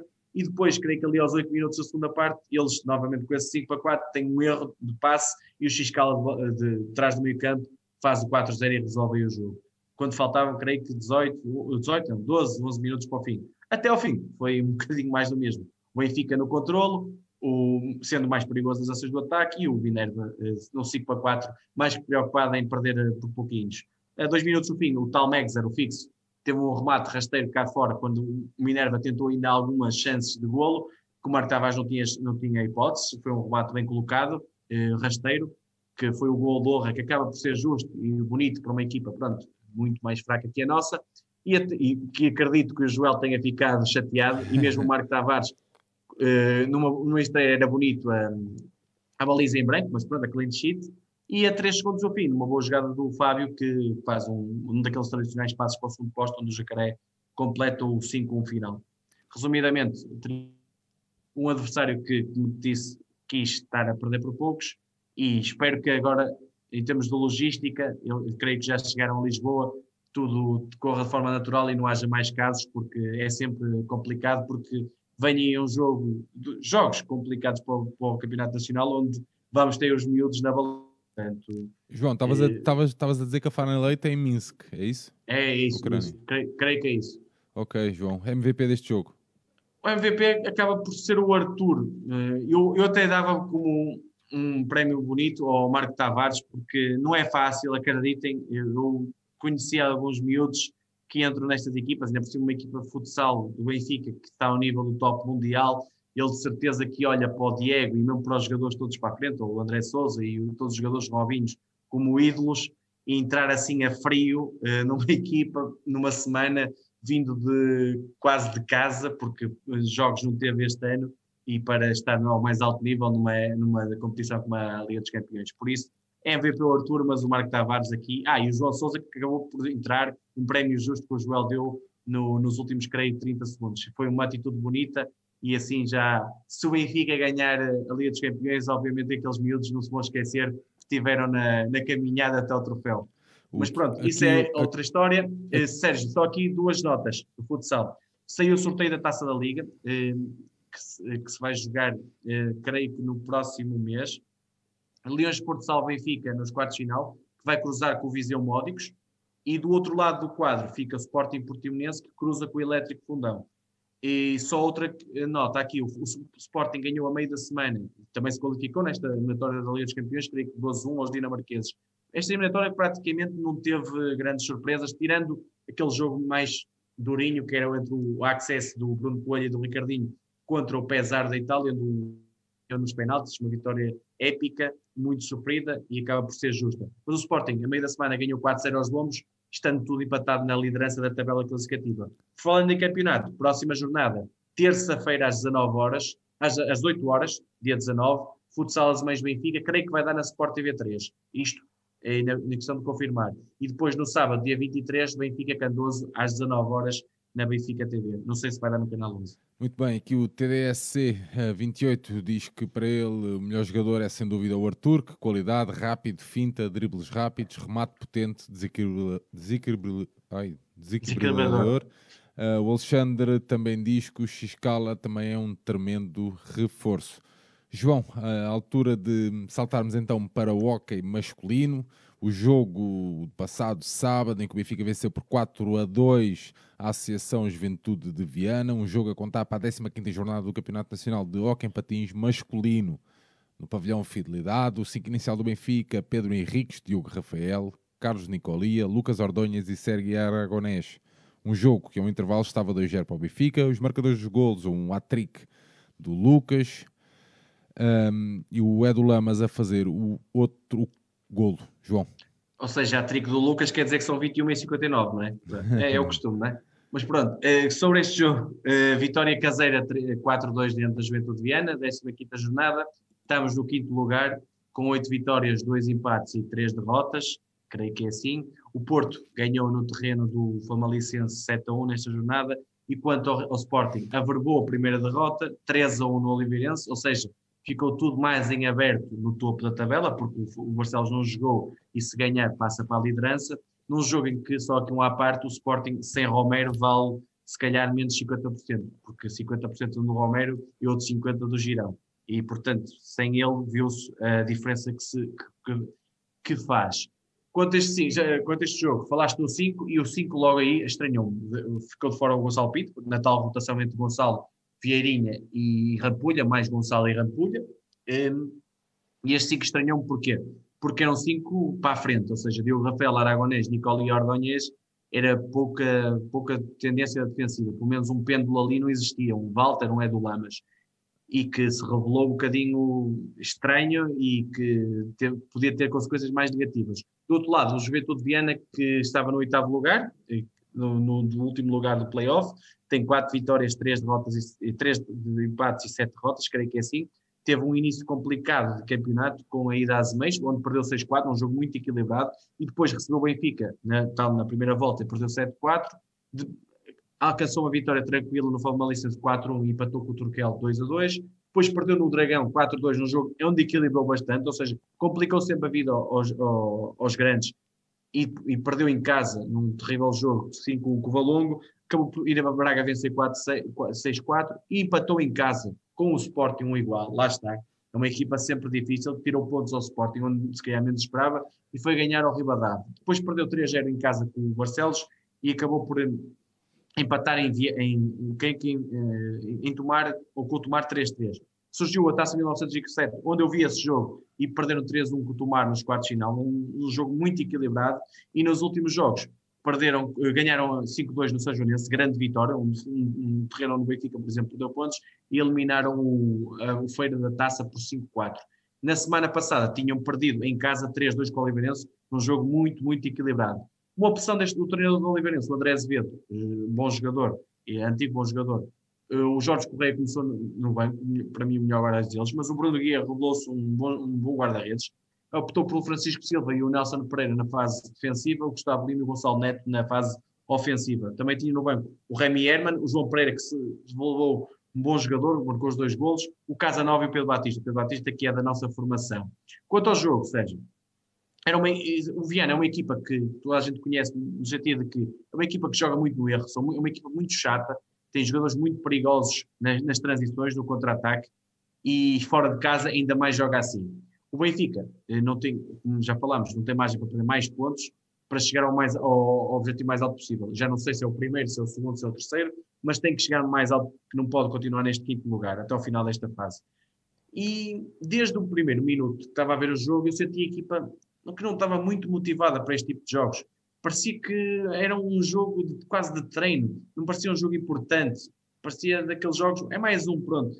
E parece que a questão do playoff estar em jogo, sabendo se é ali que vai decidir o título, a equipa está um bocado a deixar andar e não pode acontecer. E eu senti um bocadinho neste jogo. O tal falta do pêndulo inicial, no, o pêndulo defensivo no, no ciclo inicial, o que é que provocou? Enormes problemas defensivos. Com Diogo Rafael e Nicolai, como já falámos anteriormente, no 5, sem o tal pêndulo, ainda mais esses problemas surgem. E, aqui, e o Viana foi, nos 10 primeiros minutos, foi a equipa mais perigosa. O Benfica teve algumas ações perigosas, mas aquelas os verdadeiras oportunidades de perigo foram do, do Viana, quer na cara do guarda-redes duas ou três vezes, com o Pedro Henrique a salvar, estar em grande plano, evitar o primeiro o gol inicial dos visitantes, e aos sete minutos surge um penalti do Viana, no qual o Gonçalo Neto atira ao poste e depois na recarga o Pedro Henrique faz uma grande defesa. A partir daí, e com as mudanças que o Alejandro colocou, ou seja, meteu lá está um Edu Lamas, um Walter em campo, o Benfica partiu para um jogo mais consistente e passou de menos a mais, mas depois termina em menos, mas já lá vamos. Começou a atacar a baliza com mais objetividade e a partir dali, creio que o golo foi aos 12 minutos, numa jogada de insistência, o Ordonhas faz uma picadinha e estica para um zero. O jogo a partir daí ficou mais sereno, mas na mesma toada, ou seja, a Viana espera do nosso erro e o Benfica a tentar aumentar a contagem. E nessa fase, nos últimos minutos, da, da primeira parte, o guarda-redes Viana destacou-se, porque o Benfica foi mais em cima da baliza e criou mais perigo. O guarda-redes esteve muito, muito bem. Até que, a um minuto e pouco do, do intervalo, o Lamas, numa incursão pela direita, manda um stick e aí o Bruno Guia já teve um bocadinho mal e a bola entrou devagarinho na baliza, podia ter feito um bocadinho mais. E chegava o, o intervalo com 2-0, creio que 8-6 em faltas. Um resultado até que era um bocadinho enganado as dificuldades que o Benfica teve.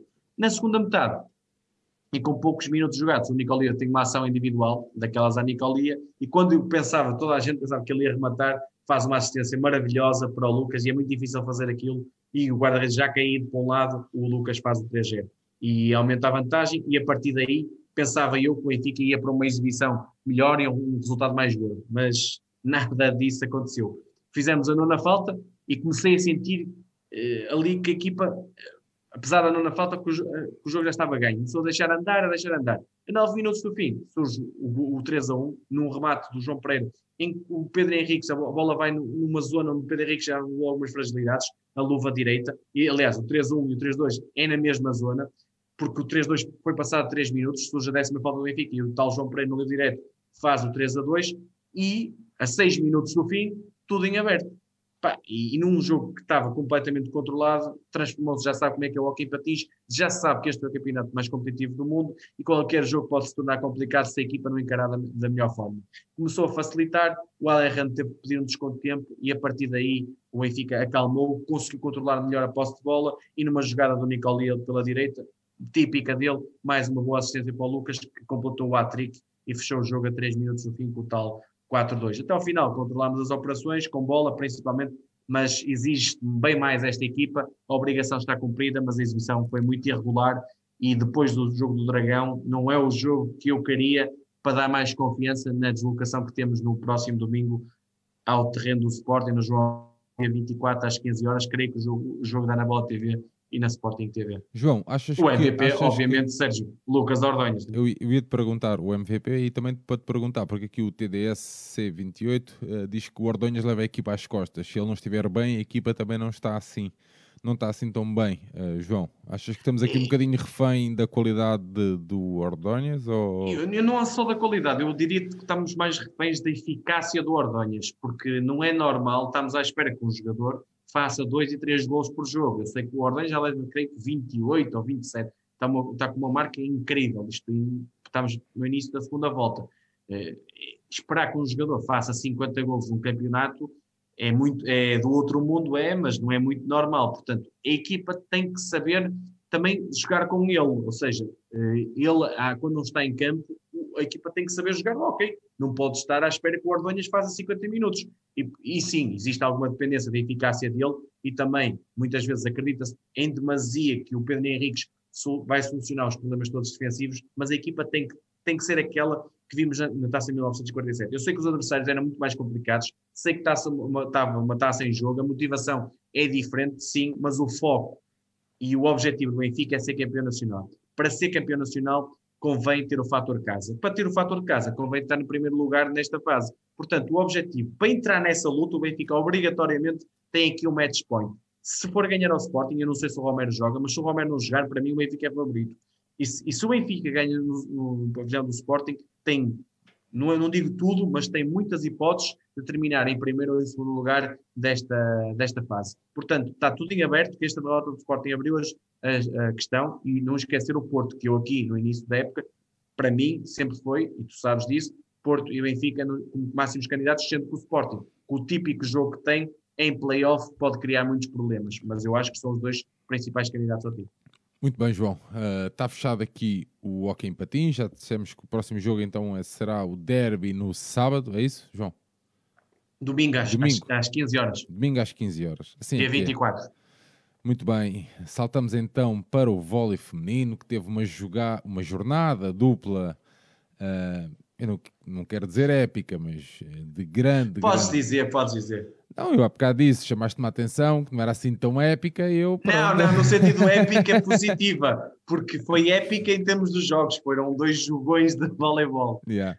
Uh, sendo que uh, então a jornada dupla desta nossa secção de vôlei feminino no primeiro jogo, o Benfica a vencer o Porto Volley na sétima, na sétima ronda do Campeonato Nacional de Vôlei Feminino. No pavilhão Colégio Efanor, a formação inicial do Benfica, com Camila Augusto, Tanara Nunes, a Daniela Ferreira, a Neuza, a Karina Sobreira, a Camila Rodrigues e a Beatriz Pereira. Primeiro set uh, favorável ao Benfica, com 23-25. Segundo, favorável ao Porto, 25-23. Terceiro, 26-28. E o quarto, Benfica a fechar com 23-25. João, grande vitória da nossa equipa.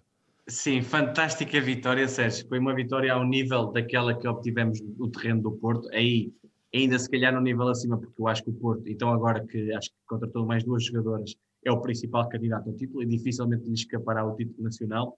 Mas esta derrota estamos perante um Porto Volley para as pessoas entenderem que entrava completamente favorito neste jogo e que está na luta pelo título. Eles, antes desta, deste, deste jogo, tinham 14 vitórias e apenas duas derrotas, sendo que Porto, Sport lá em cima também, estavam com apenas também duas derrotas. Claro que está, com o Porto Volley agora, hoje, creio que perdeu com o Porto e perdeu connosco, já tem quatro derrotas e já lá vamos a uma luta que se pode abrir que eu não perspectivava, mas se analisarmos o, o, o percurso do Porto Volley, o Porto Volley na Supertaça ganha o Famalicão e o Clube K 3-2, joga a final da Supertaça com o Porto, tudo bem que perde 3-0, mas está, está lá na disputa. No campeonato limparam 3-0 o Belém, o Castelo da Maia, o Boa e o Braga. O Famalicão e o Aves. No jogo mais complicado, tudo bem que perderam com, com o Leixões, mas depois Venceram 3-0 3-1 Vila Condense, o Braga, o Boa Vista, o Condense, o Famalicão e o Vitória por duas vezes. Tinham cumprido, naqueles jogos tinham cumprido. Depois perderam com o Porto, agora na, neste jogo. Ainda vão jogar com o Sporting duas vezes. Ou seja, esta vitória pode abrir uma coisa que eu não esperava, que é uma luta pelo, pelos quatro primeiros, que é a tal luta pelo título, o que era, no mínimo, fabuloso para a nossa equipa. Mas quanto ao jogo, e propriamente dito, ou seja, nós começamos com a equipa habitual, a Daniela como oposto, a Camila Augusto como distribuidora, a Tainara e a, Nunes e a Camila Rodrigues como as, dois, as duas zonas quatro, a, Karina Sobrana e a Neuza Neto como centrais, e depois a dupla de livros, a Beatriz numa, numa questão mais de, de recepção e a Joana Guedes na defesa. O, Porto Volley, para as pessoas perceberem, é uma equipa muito jovem, mas é uma equipa de quase só portuguesas. Tem a brasileira distribuidora, a Luciana Bezerra, mas tem uma jogadora oposto muito boa, como a Gabriela Coelho. Tem duas zonas quatro, como a Sofia Gouveia e a Maria Reis Lopes, que eu gostei muito, principalmente a Maria Reis Lopes, e duas eh, centrais, Helena Duarte, Helena Duarte não, Helena Monteiro e Eduarda Duarte, que é a jogadora mais velha, que com 27 anos, e a Libra Matilde Caiado, que eu gostei também bastante. E ainda entraram duas jogadoras que fizeram bons jogos, a Mariana Maia na zona 4 e a Patrícia eh, Leal como oposto. Só que este jogo, seja, eu desde o primeiro momento, dizes assim, e eu que estou aqui a afirmar, sem dúvida, o Porto Valeiro é favorito, mas eu começou o jogo e percebi logo, pá, isto vai ser um duelo muito equilibrado. Vai haver muita sustentação de bola e quem aproveitar melhor os erros vai, vai ganhar. Foi isso, eu percebi desde os primeiros 10 pontos que, que, que vi isso. Entramos a ganhar logo o primeiro set. Uh, rapidamente o adversário chega aos 3-3. Nós começamos 3-0 e eles 3-3. Depois, eles 7-4, nós 7-7, ou seja, altos e baixos. Pá, é um jogo típico de voleibol feminino que me agrada bastante com N jogadas de 2, 3 minutos uh, e, e, e, sequências giras de 3 pontos seguidos, 4 pontos seguidos do outro. Pá, é perceber ali a, as mudanças de, de forma das jogadoras. Depois, novamente sequências até o 19-20 e na fase decisiva aí a nossa recepção e o nosso ataque, principalmente pela Camila Rodrigues e pela Tainara Nunes, que foram as nossas melhores pontuadoras, fizeram a diferença e concretizaram a, a vitória no set por 23-25. Segundo parcial, o Porto Vale reagiu, depois, após a derrota difícil no primeiro, com 4-1, mas lá está, nós a seguir 5-5. E eles 11-6, nós 12-12. Depois, equilíbrio total até aos 23-21 para o Porto Volley. Nós, 23-23. E na fase decisiva, principalmente ao oposto do Porto Volley e o, e o Bloco fizeram a diferença, fecharam no 25-23. Mas era um jogo equilibradíssimo, como se vê nos parciais. Terceiro set, início mais forte nosso, 4-8, mas lá está. Porto Volley reagiu 12-12. Chegamos, e depois chegou à frente até 16-14. Nós viramos para 19-20 e o Porto Volley parecia muito mais forte nessa fase, chega a 24-21. E pensas assim, 24-21 está a ganho. E o que é que a nossa equipa fez? Com uma bravura, com uma luta in incrível, virou o jogo, capacidade defensiva brutal, 24-24 e fomos ganhar as vantagens 26-28. E portanto aí a nossa confiança ainda subiu, o Porto Volley baixou, mesmo assim entraram mais fortes, o Porto Volley, 4-1 no, no derradeiro parcial, nós fomos atrás, empatámos 8-7 e depois equilíbrio taco a taco até ao fim e mais uma vez nos momentos decisivos. E aqui eh, sem dúvida alguma parabéns a todo o staff, Nuno Brites principalmente, fomos mais fortes no, nos momentos decisivos e concretizamos uma vitória épica e, e, diz, e dizes bem porque ninguém estava à espera, ou seja, quem percebe da modalidade, quem está atento, sabe que o Porto Vale era favorito, ainda mais jogando em casa e portanto além daquela vitória que tivemos na, na, na, no, no, terreno do Futebol Clube Porto, na Associação Jorge Moreira, esta vitória também está naquelas mais brilhantes desta época. Destaques aqui, Sérgio. Em termos de eh, pontuadoras, a Tainara, que faz 19 pontos e que tem vindo de mais, depois teve aqui uma quebra e agora parece estar a melhorar. A Camila Rodrigues, que está no melhor momento da época, com 19 pontos as duas. A Karina Sobreira, que faz 12. Mesmo a Daniela Ferreira, como oposto, fez um bom jogo, 12, que é um dos pontos mais débeis da equipa, a Neuza Neto, outra central com 10 e a, e a, Camila Augusto na distribuição, que é também um ponto mais débil da equipa, onde é mais previsível, acaba com 6. Do lado do, do Porto Volley, a Gabriela Coelho, que jogou o primeiro e o quarto sets, fez 16, a Mariana Meia, que só jogou a partir do segundo set, lá está, que entrou, fez 14, e a Sofia Gouveia, que para mim é a jogadora que eu mais, mais consistente, fez 14. E as duas centrais, 13 e 8 pontos. Relativamente à estatística coletiva, Sérgio, o Benfica, no contra-ataque, fez mais 3 pontos, fez 29-26, cometeu mais erros de serviço, fez 10 contra 6 do rival, mas também fez mais pontos de serviço, fez 9-4, teve 70, 65 na recepção, tivemos uma boa recepção, fomos bem equilibrados. No ataque, as equipas estiveram um bocadinho abaixo, mas também porque assim, não, não, não, temos as melhores atacantes do campeonato e a defesa abaixo das duas equipas foi boa. Tivemos uma vantagem de 43-37 na porcentagem de ataque e em pontos de bloco acabamos por ser mais eficazes fazer 10 a 7. Uma vitória fantástica e que de, de relevar porque merecem a, as nossas meninas. Muito bem, no segundo jogo desta jornada dupla, o Benfica venceu o Castelo da Maia no pavilhão do Castelo por dois sets, uh, venceu por 3 sets uh, a 2, um jogo que estava em atraso do, correspondente à sexta jornada do campeonato um jogo provavelmente onde se sentiu já um bocadinho do cansaço provocado pela, pelo grande desafio contra o Porto Volley. João, a formação do Benfica com a Camila, a Mariana, a Tainara Nunes, a Daniela, a Camila, a Karina e a Joana. Primeiro set favorável ao Benfica, o, por 21-25, o segundo ao Castelo, 25-22, o terceiro também para o Castelo, 25-19, o quarto favorável ao Benfica, 18-25, na negra, 14-16, favorável ao Benfica, João. 3 a 2. Isso mesmo, mais um jogo épico, mas aqui eu digo épico por causa de também da emoção, mas pela reviravolta que aconteceu no, no quinto set, onde já ninguém esperava que o Benfica ganhasse e que virou. Mas já lá vamos. Este jogo era contra o Castelo da Maia, que, que está no décimo lugar.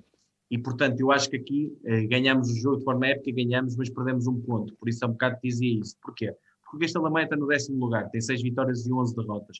Só ganharam as equipas de baixo, que era o Braga, que era o Boa Vista, que era o Vitória, que era o Bolonenses.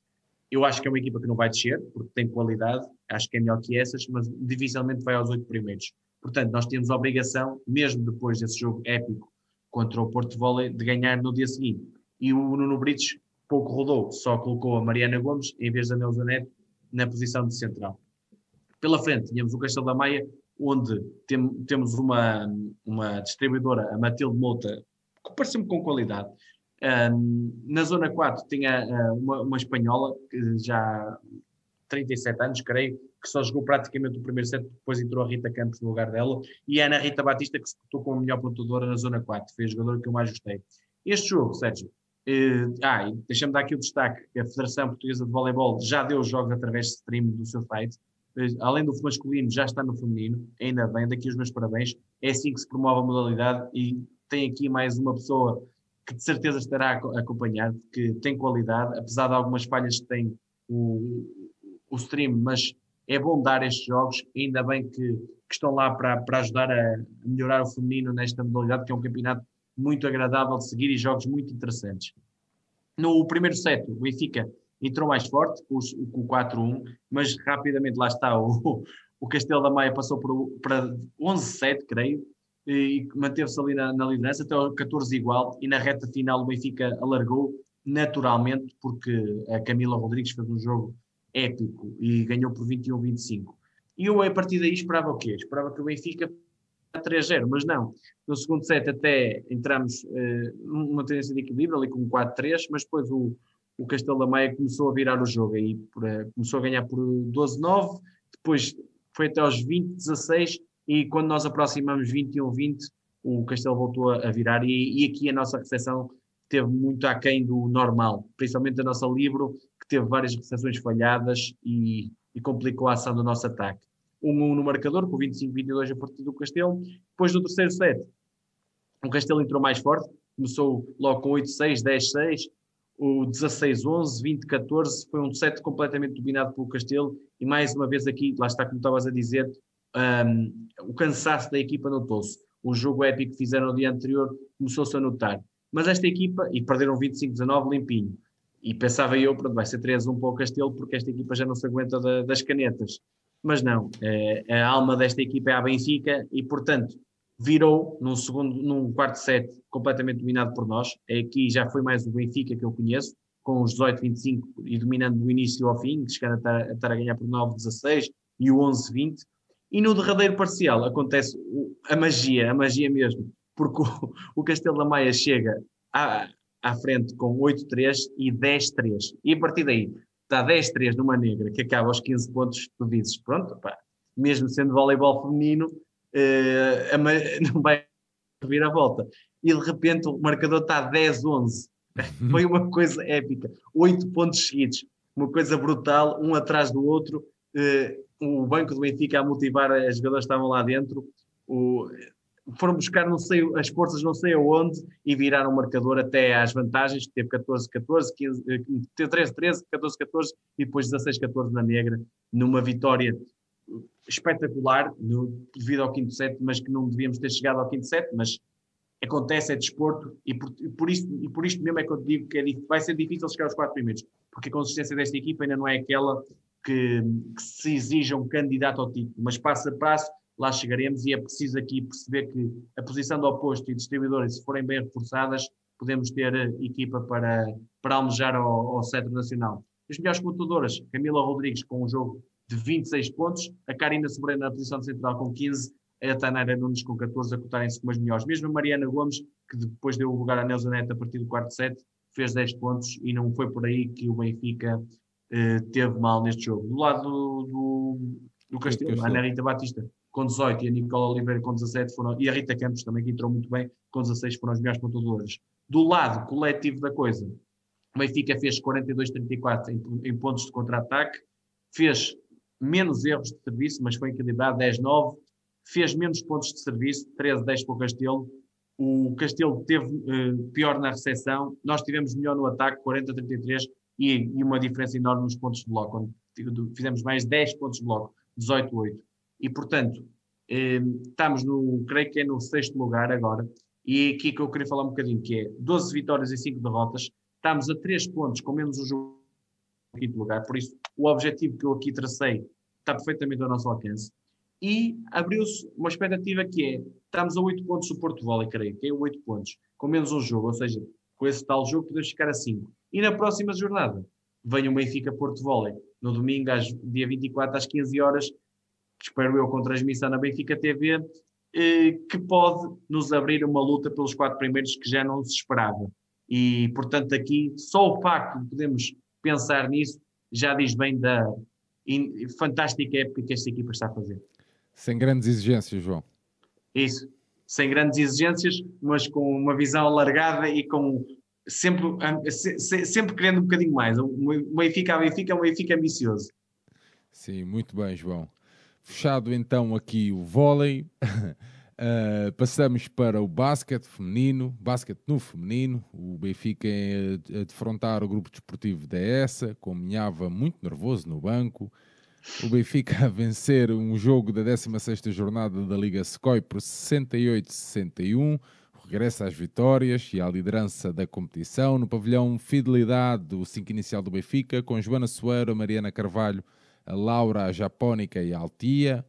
Primeiro quarto, 18-12. Segundo, 33-32. Terceiro, 50-42. E a acabar então 68-61. Japónica a fazer 22 pontos e a Laura 22 também. João.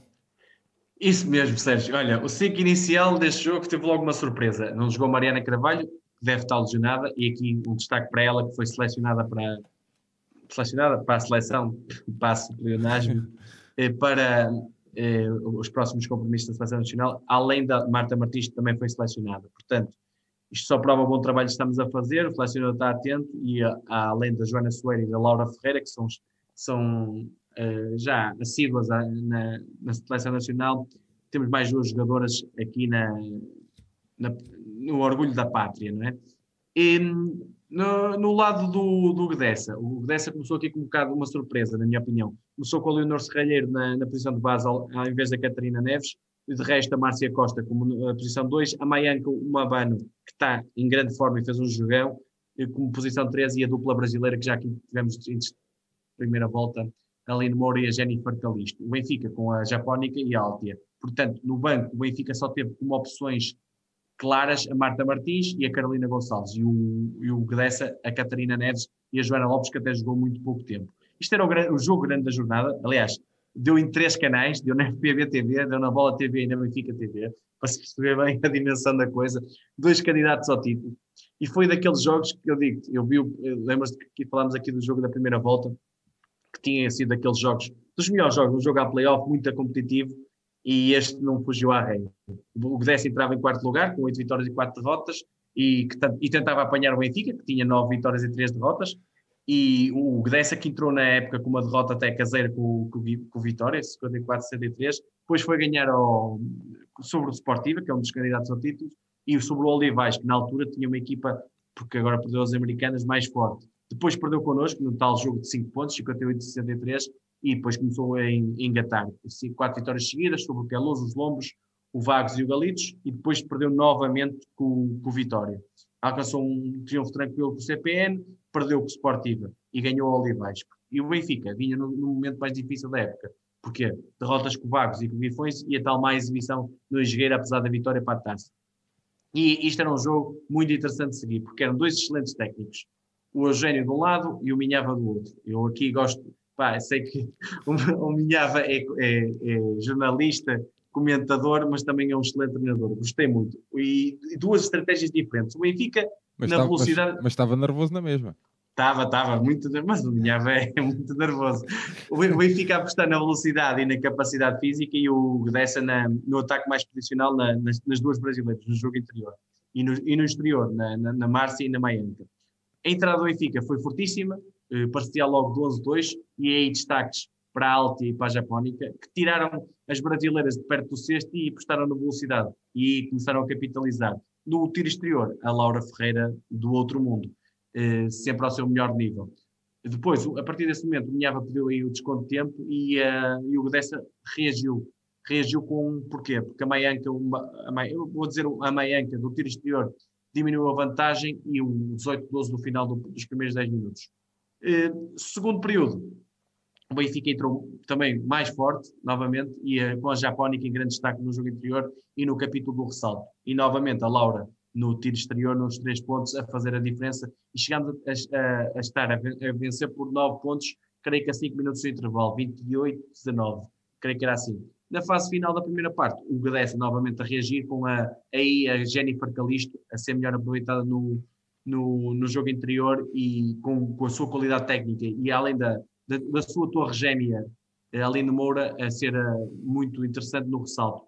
E também um destaque aqui para o, para o Minhava, que meteu uma, uma, zona defensiva que deu resultado perante o, o nosso jogo, porque depois só a Laura é que estava bem no tiro exterior e conseguiu a partir daí reduzir a diferença e chegamos ao, ao intervalo com 33-32 e um grande jogo de basquetebol. Na segunda parte, muito equilíbrio, chegamos ali aos 40-39 e depois na fase final do terceiro período, por intermédio da Marta Martins, com 4 pontos, creio, levou os 8 de vantagem que tínhamos para o último parcial, 50-42.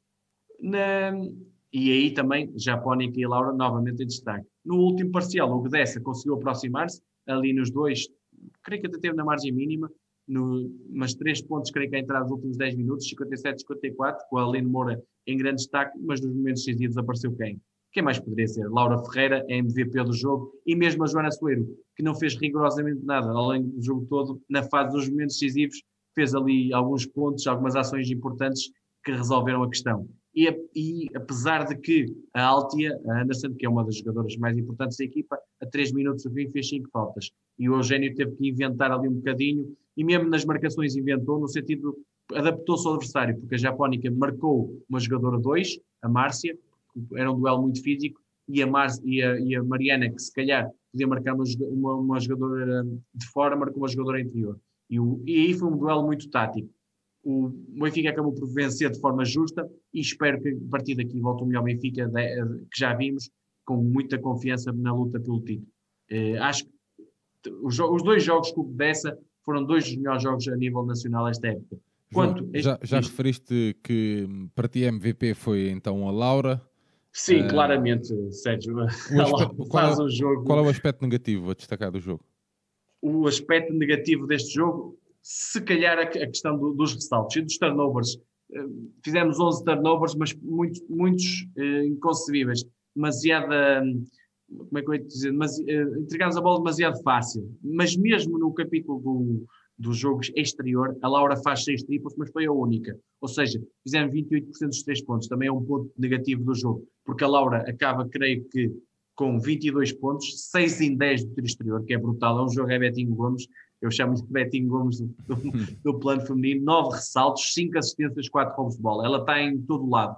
É uma jogadora mesmo, é uma americana, como disseram na transmissão, creio que da, da Bola TV. A Japónica também teve muito bem, com 9 em 12 de lançamentos de campo, 22 pontos e 7 ressaltos, e mesmo a Altia fez o jogo completo, 10 pontos, 5 ressaltos e 3 assistências. Foram as melhores. Sendo que aqui, Sérgio, algumas coisas importantes. Na luta dos ressaltos tivemos muito equilibrado, 34, 39 em ressaltos, e nos lançamentos de campo fizemos 41% e o Gdessa 39%. Por isso, como o resultado mostra, um, muito equilíbrio. Do lado do Gdessa, a Maianca com 26 pontos, 5 em 10, 3 pontos, a cotar-se como a melhor jogadora, além da Aline Moura com 11 pontos, 12 ressaltos, e a Jennifer Calisto com 9 pontos e 7 ressaltos, foram boas jogadoras. Quem também aqui fez a diferença pela negativa foi a Márcia Costa, que costuma ser a, a melhor jogadora, ou das melhores jogadoras, quer do campeonato, quer do Gdessa, que só fez 7 pontos 5 ressaltos e 4 assistências. Mesmo quando joga mal, também tem uma boa ação no jogo.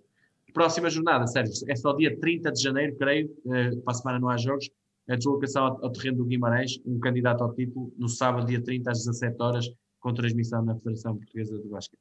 Muito bem, perspectiva-se um grande jogo, então. Isso João. mesmo. João, o nosso último jogo do nosso alinhamento de hoje, o Benfica em futsal eh, no feminino, a defrontar e a vencer o Gulpilheira por 8 a 0. Um jogo da sétima e última jornada da primeira fase da Zona Sul do Campeonato Nacional de Futsal Feminino. Uh, o Benfica a fazer então pleno de vitórias antes do arranque da segunda fase, o, o aparamento de campeão. No pavilhão número 2 da Luz, o 5 inicial do Benfica, a Ana Catarina, a Inês, a Janice, a Fifó, a Sara e a Maria. 8-0, João. Mais do mesmo. Mais um, Sérgio, mais, este jogo. Mais um dia no pavilhão.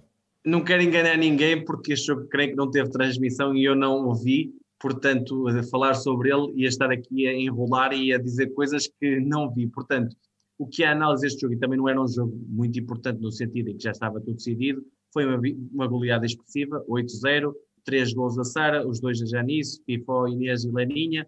Foi um, um triunfo normal sobre uma das equipas mais fracas. Ehm, sete jogos, sete vitórias nesta fase. Vamos agora para a fase de campeão e acho que é uma novidade em relação a esta fase. O Sporting creio que ficou de fora.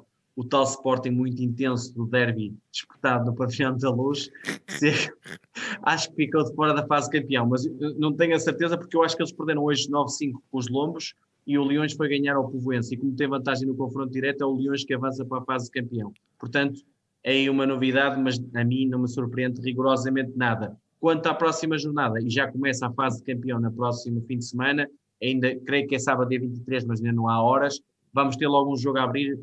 Creio que para mim o jogo entre os dois candidatos, ao, os dois máximos candidatos ao título. Benfica receberam o Nuno Álvares. E o Nuno Álvares, para mim, já, já te disse aqui, noutras, noutras, noutros programas, é, é, a equipa, é a melhor equipa a seguir ao Benfica. Portanto, vamos ter aqui um grande jogo logo a abrir a fase de campeão. Muito bem, João, chegamos então aqui quase ao final do nosso episódio. João, notas finais. Sei que queres falar, queres falar também. Sim, sim o Carlos, aqui... João, desculpa, sim, o, Carlos, o Carlos Esteves está aqui a confirmar, o Sporting ficou de fora, sim. Uh, nas notas finais, sei que queres falar também um bocadinho do Mundial de, de Handball. Sim, Sérgio. Um, o, só de aqui três notas antes. O voleibol masculino que recebe agora, o, recebe não, vai às Caldas eh, dia 19, terça-feira às 8h30. Depois tem jornada dupla que teremos informação dos, dos horários durante a semana com Espinho e Castelo da Maia. Espinho na luz e creio que vamos a Castelo da Maia. O hockey feminino que também tem derby, ou seja, é um duplo derby no hockey eh, no terreno do Sporting. E o handball feminino que recebe o Lessa, finalmente um mês e não sei quanto tempo depois, ou quase dois meses vão voltar às leads uh, competitivas, o Lessa às 20 horas no Pavilhão da Luz no sábado. Creio que é assim. Quanto ao handball masculino, só aqui dar uma pequena nota final, porque depois quero falar mais sobre o Mundial propriamente dito, porque acho que esta primeira fase é um bocadinho desinteressante, apesar de termos algumas surpresas, boas surpresas, como o Japão, por exemplo, que é uma equipa que dá gosto de ver jogar, e, o Brasil, que empatou, por exemplo, com a Espanha, o Japão empatou com a Croácia, mas as favoritas vão passar tranquilamente. Os dois jogos de Portugal.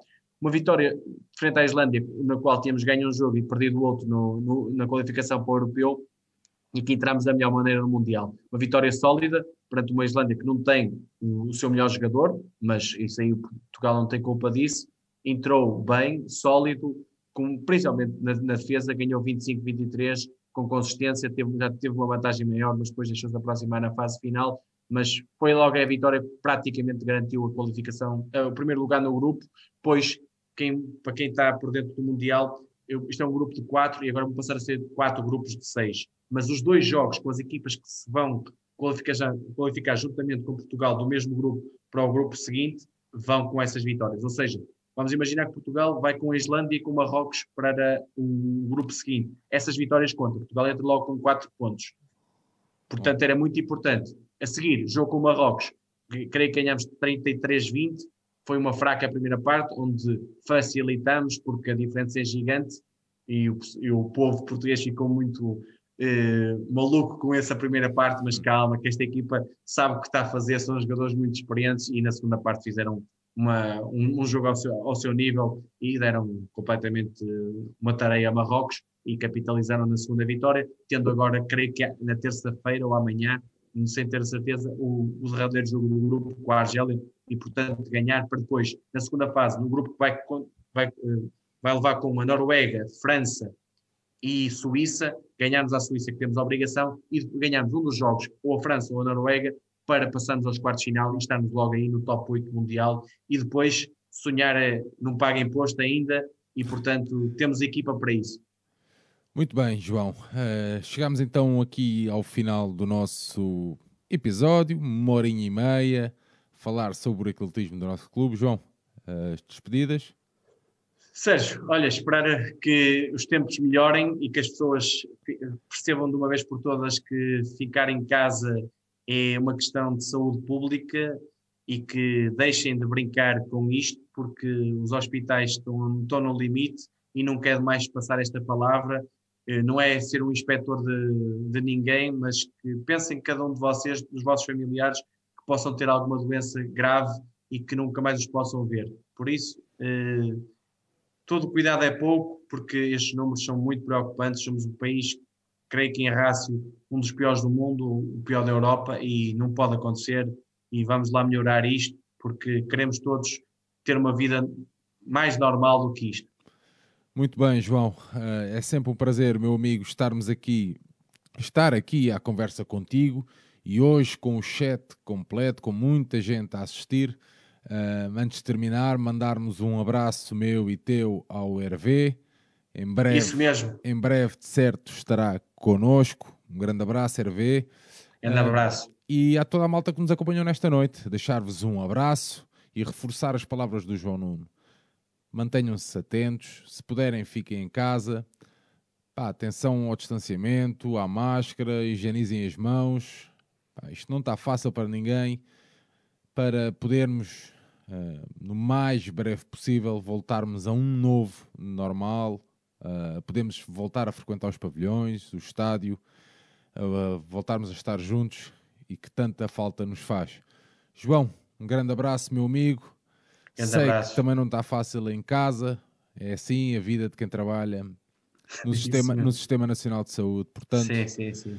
Um grande abraço a todos, obrigado por nos acompanharem nesta noite. O Modalidades Benfica volta no fim de semana. Não se esqueçam de visitar o nosso site em www.benficaindependente.com. Amanhã, segunda-feira, teremos o Benfica FM. Terça, o rescaldo do jogo com o Braga para a Taça da Liga. E O jogo é quarta, quarta. Uh, quarta-feira e provavelmente na quinta teremos também, quinta não, sexta, teremos uh, um episódio extra dedicado ao derby de Hockey em Patins. João, estamos aí, um grande abraço, meu amigo, até breve. E bom Benfica. Viva!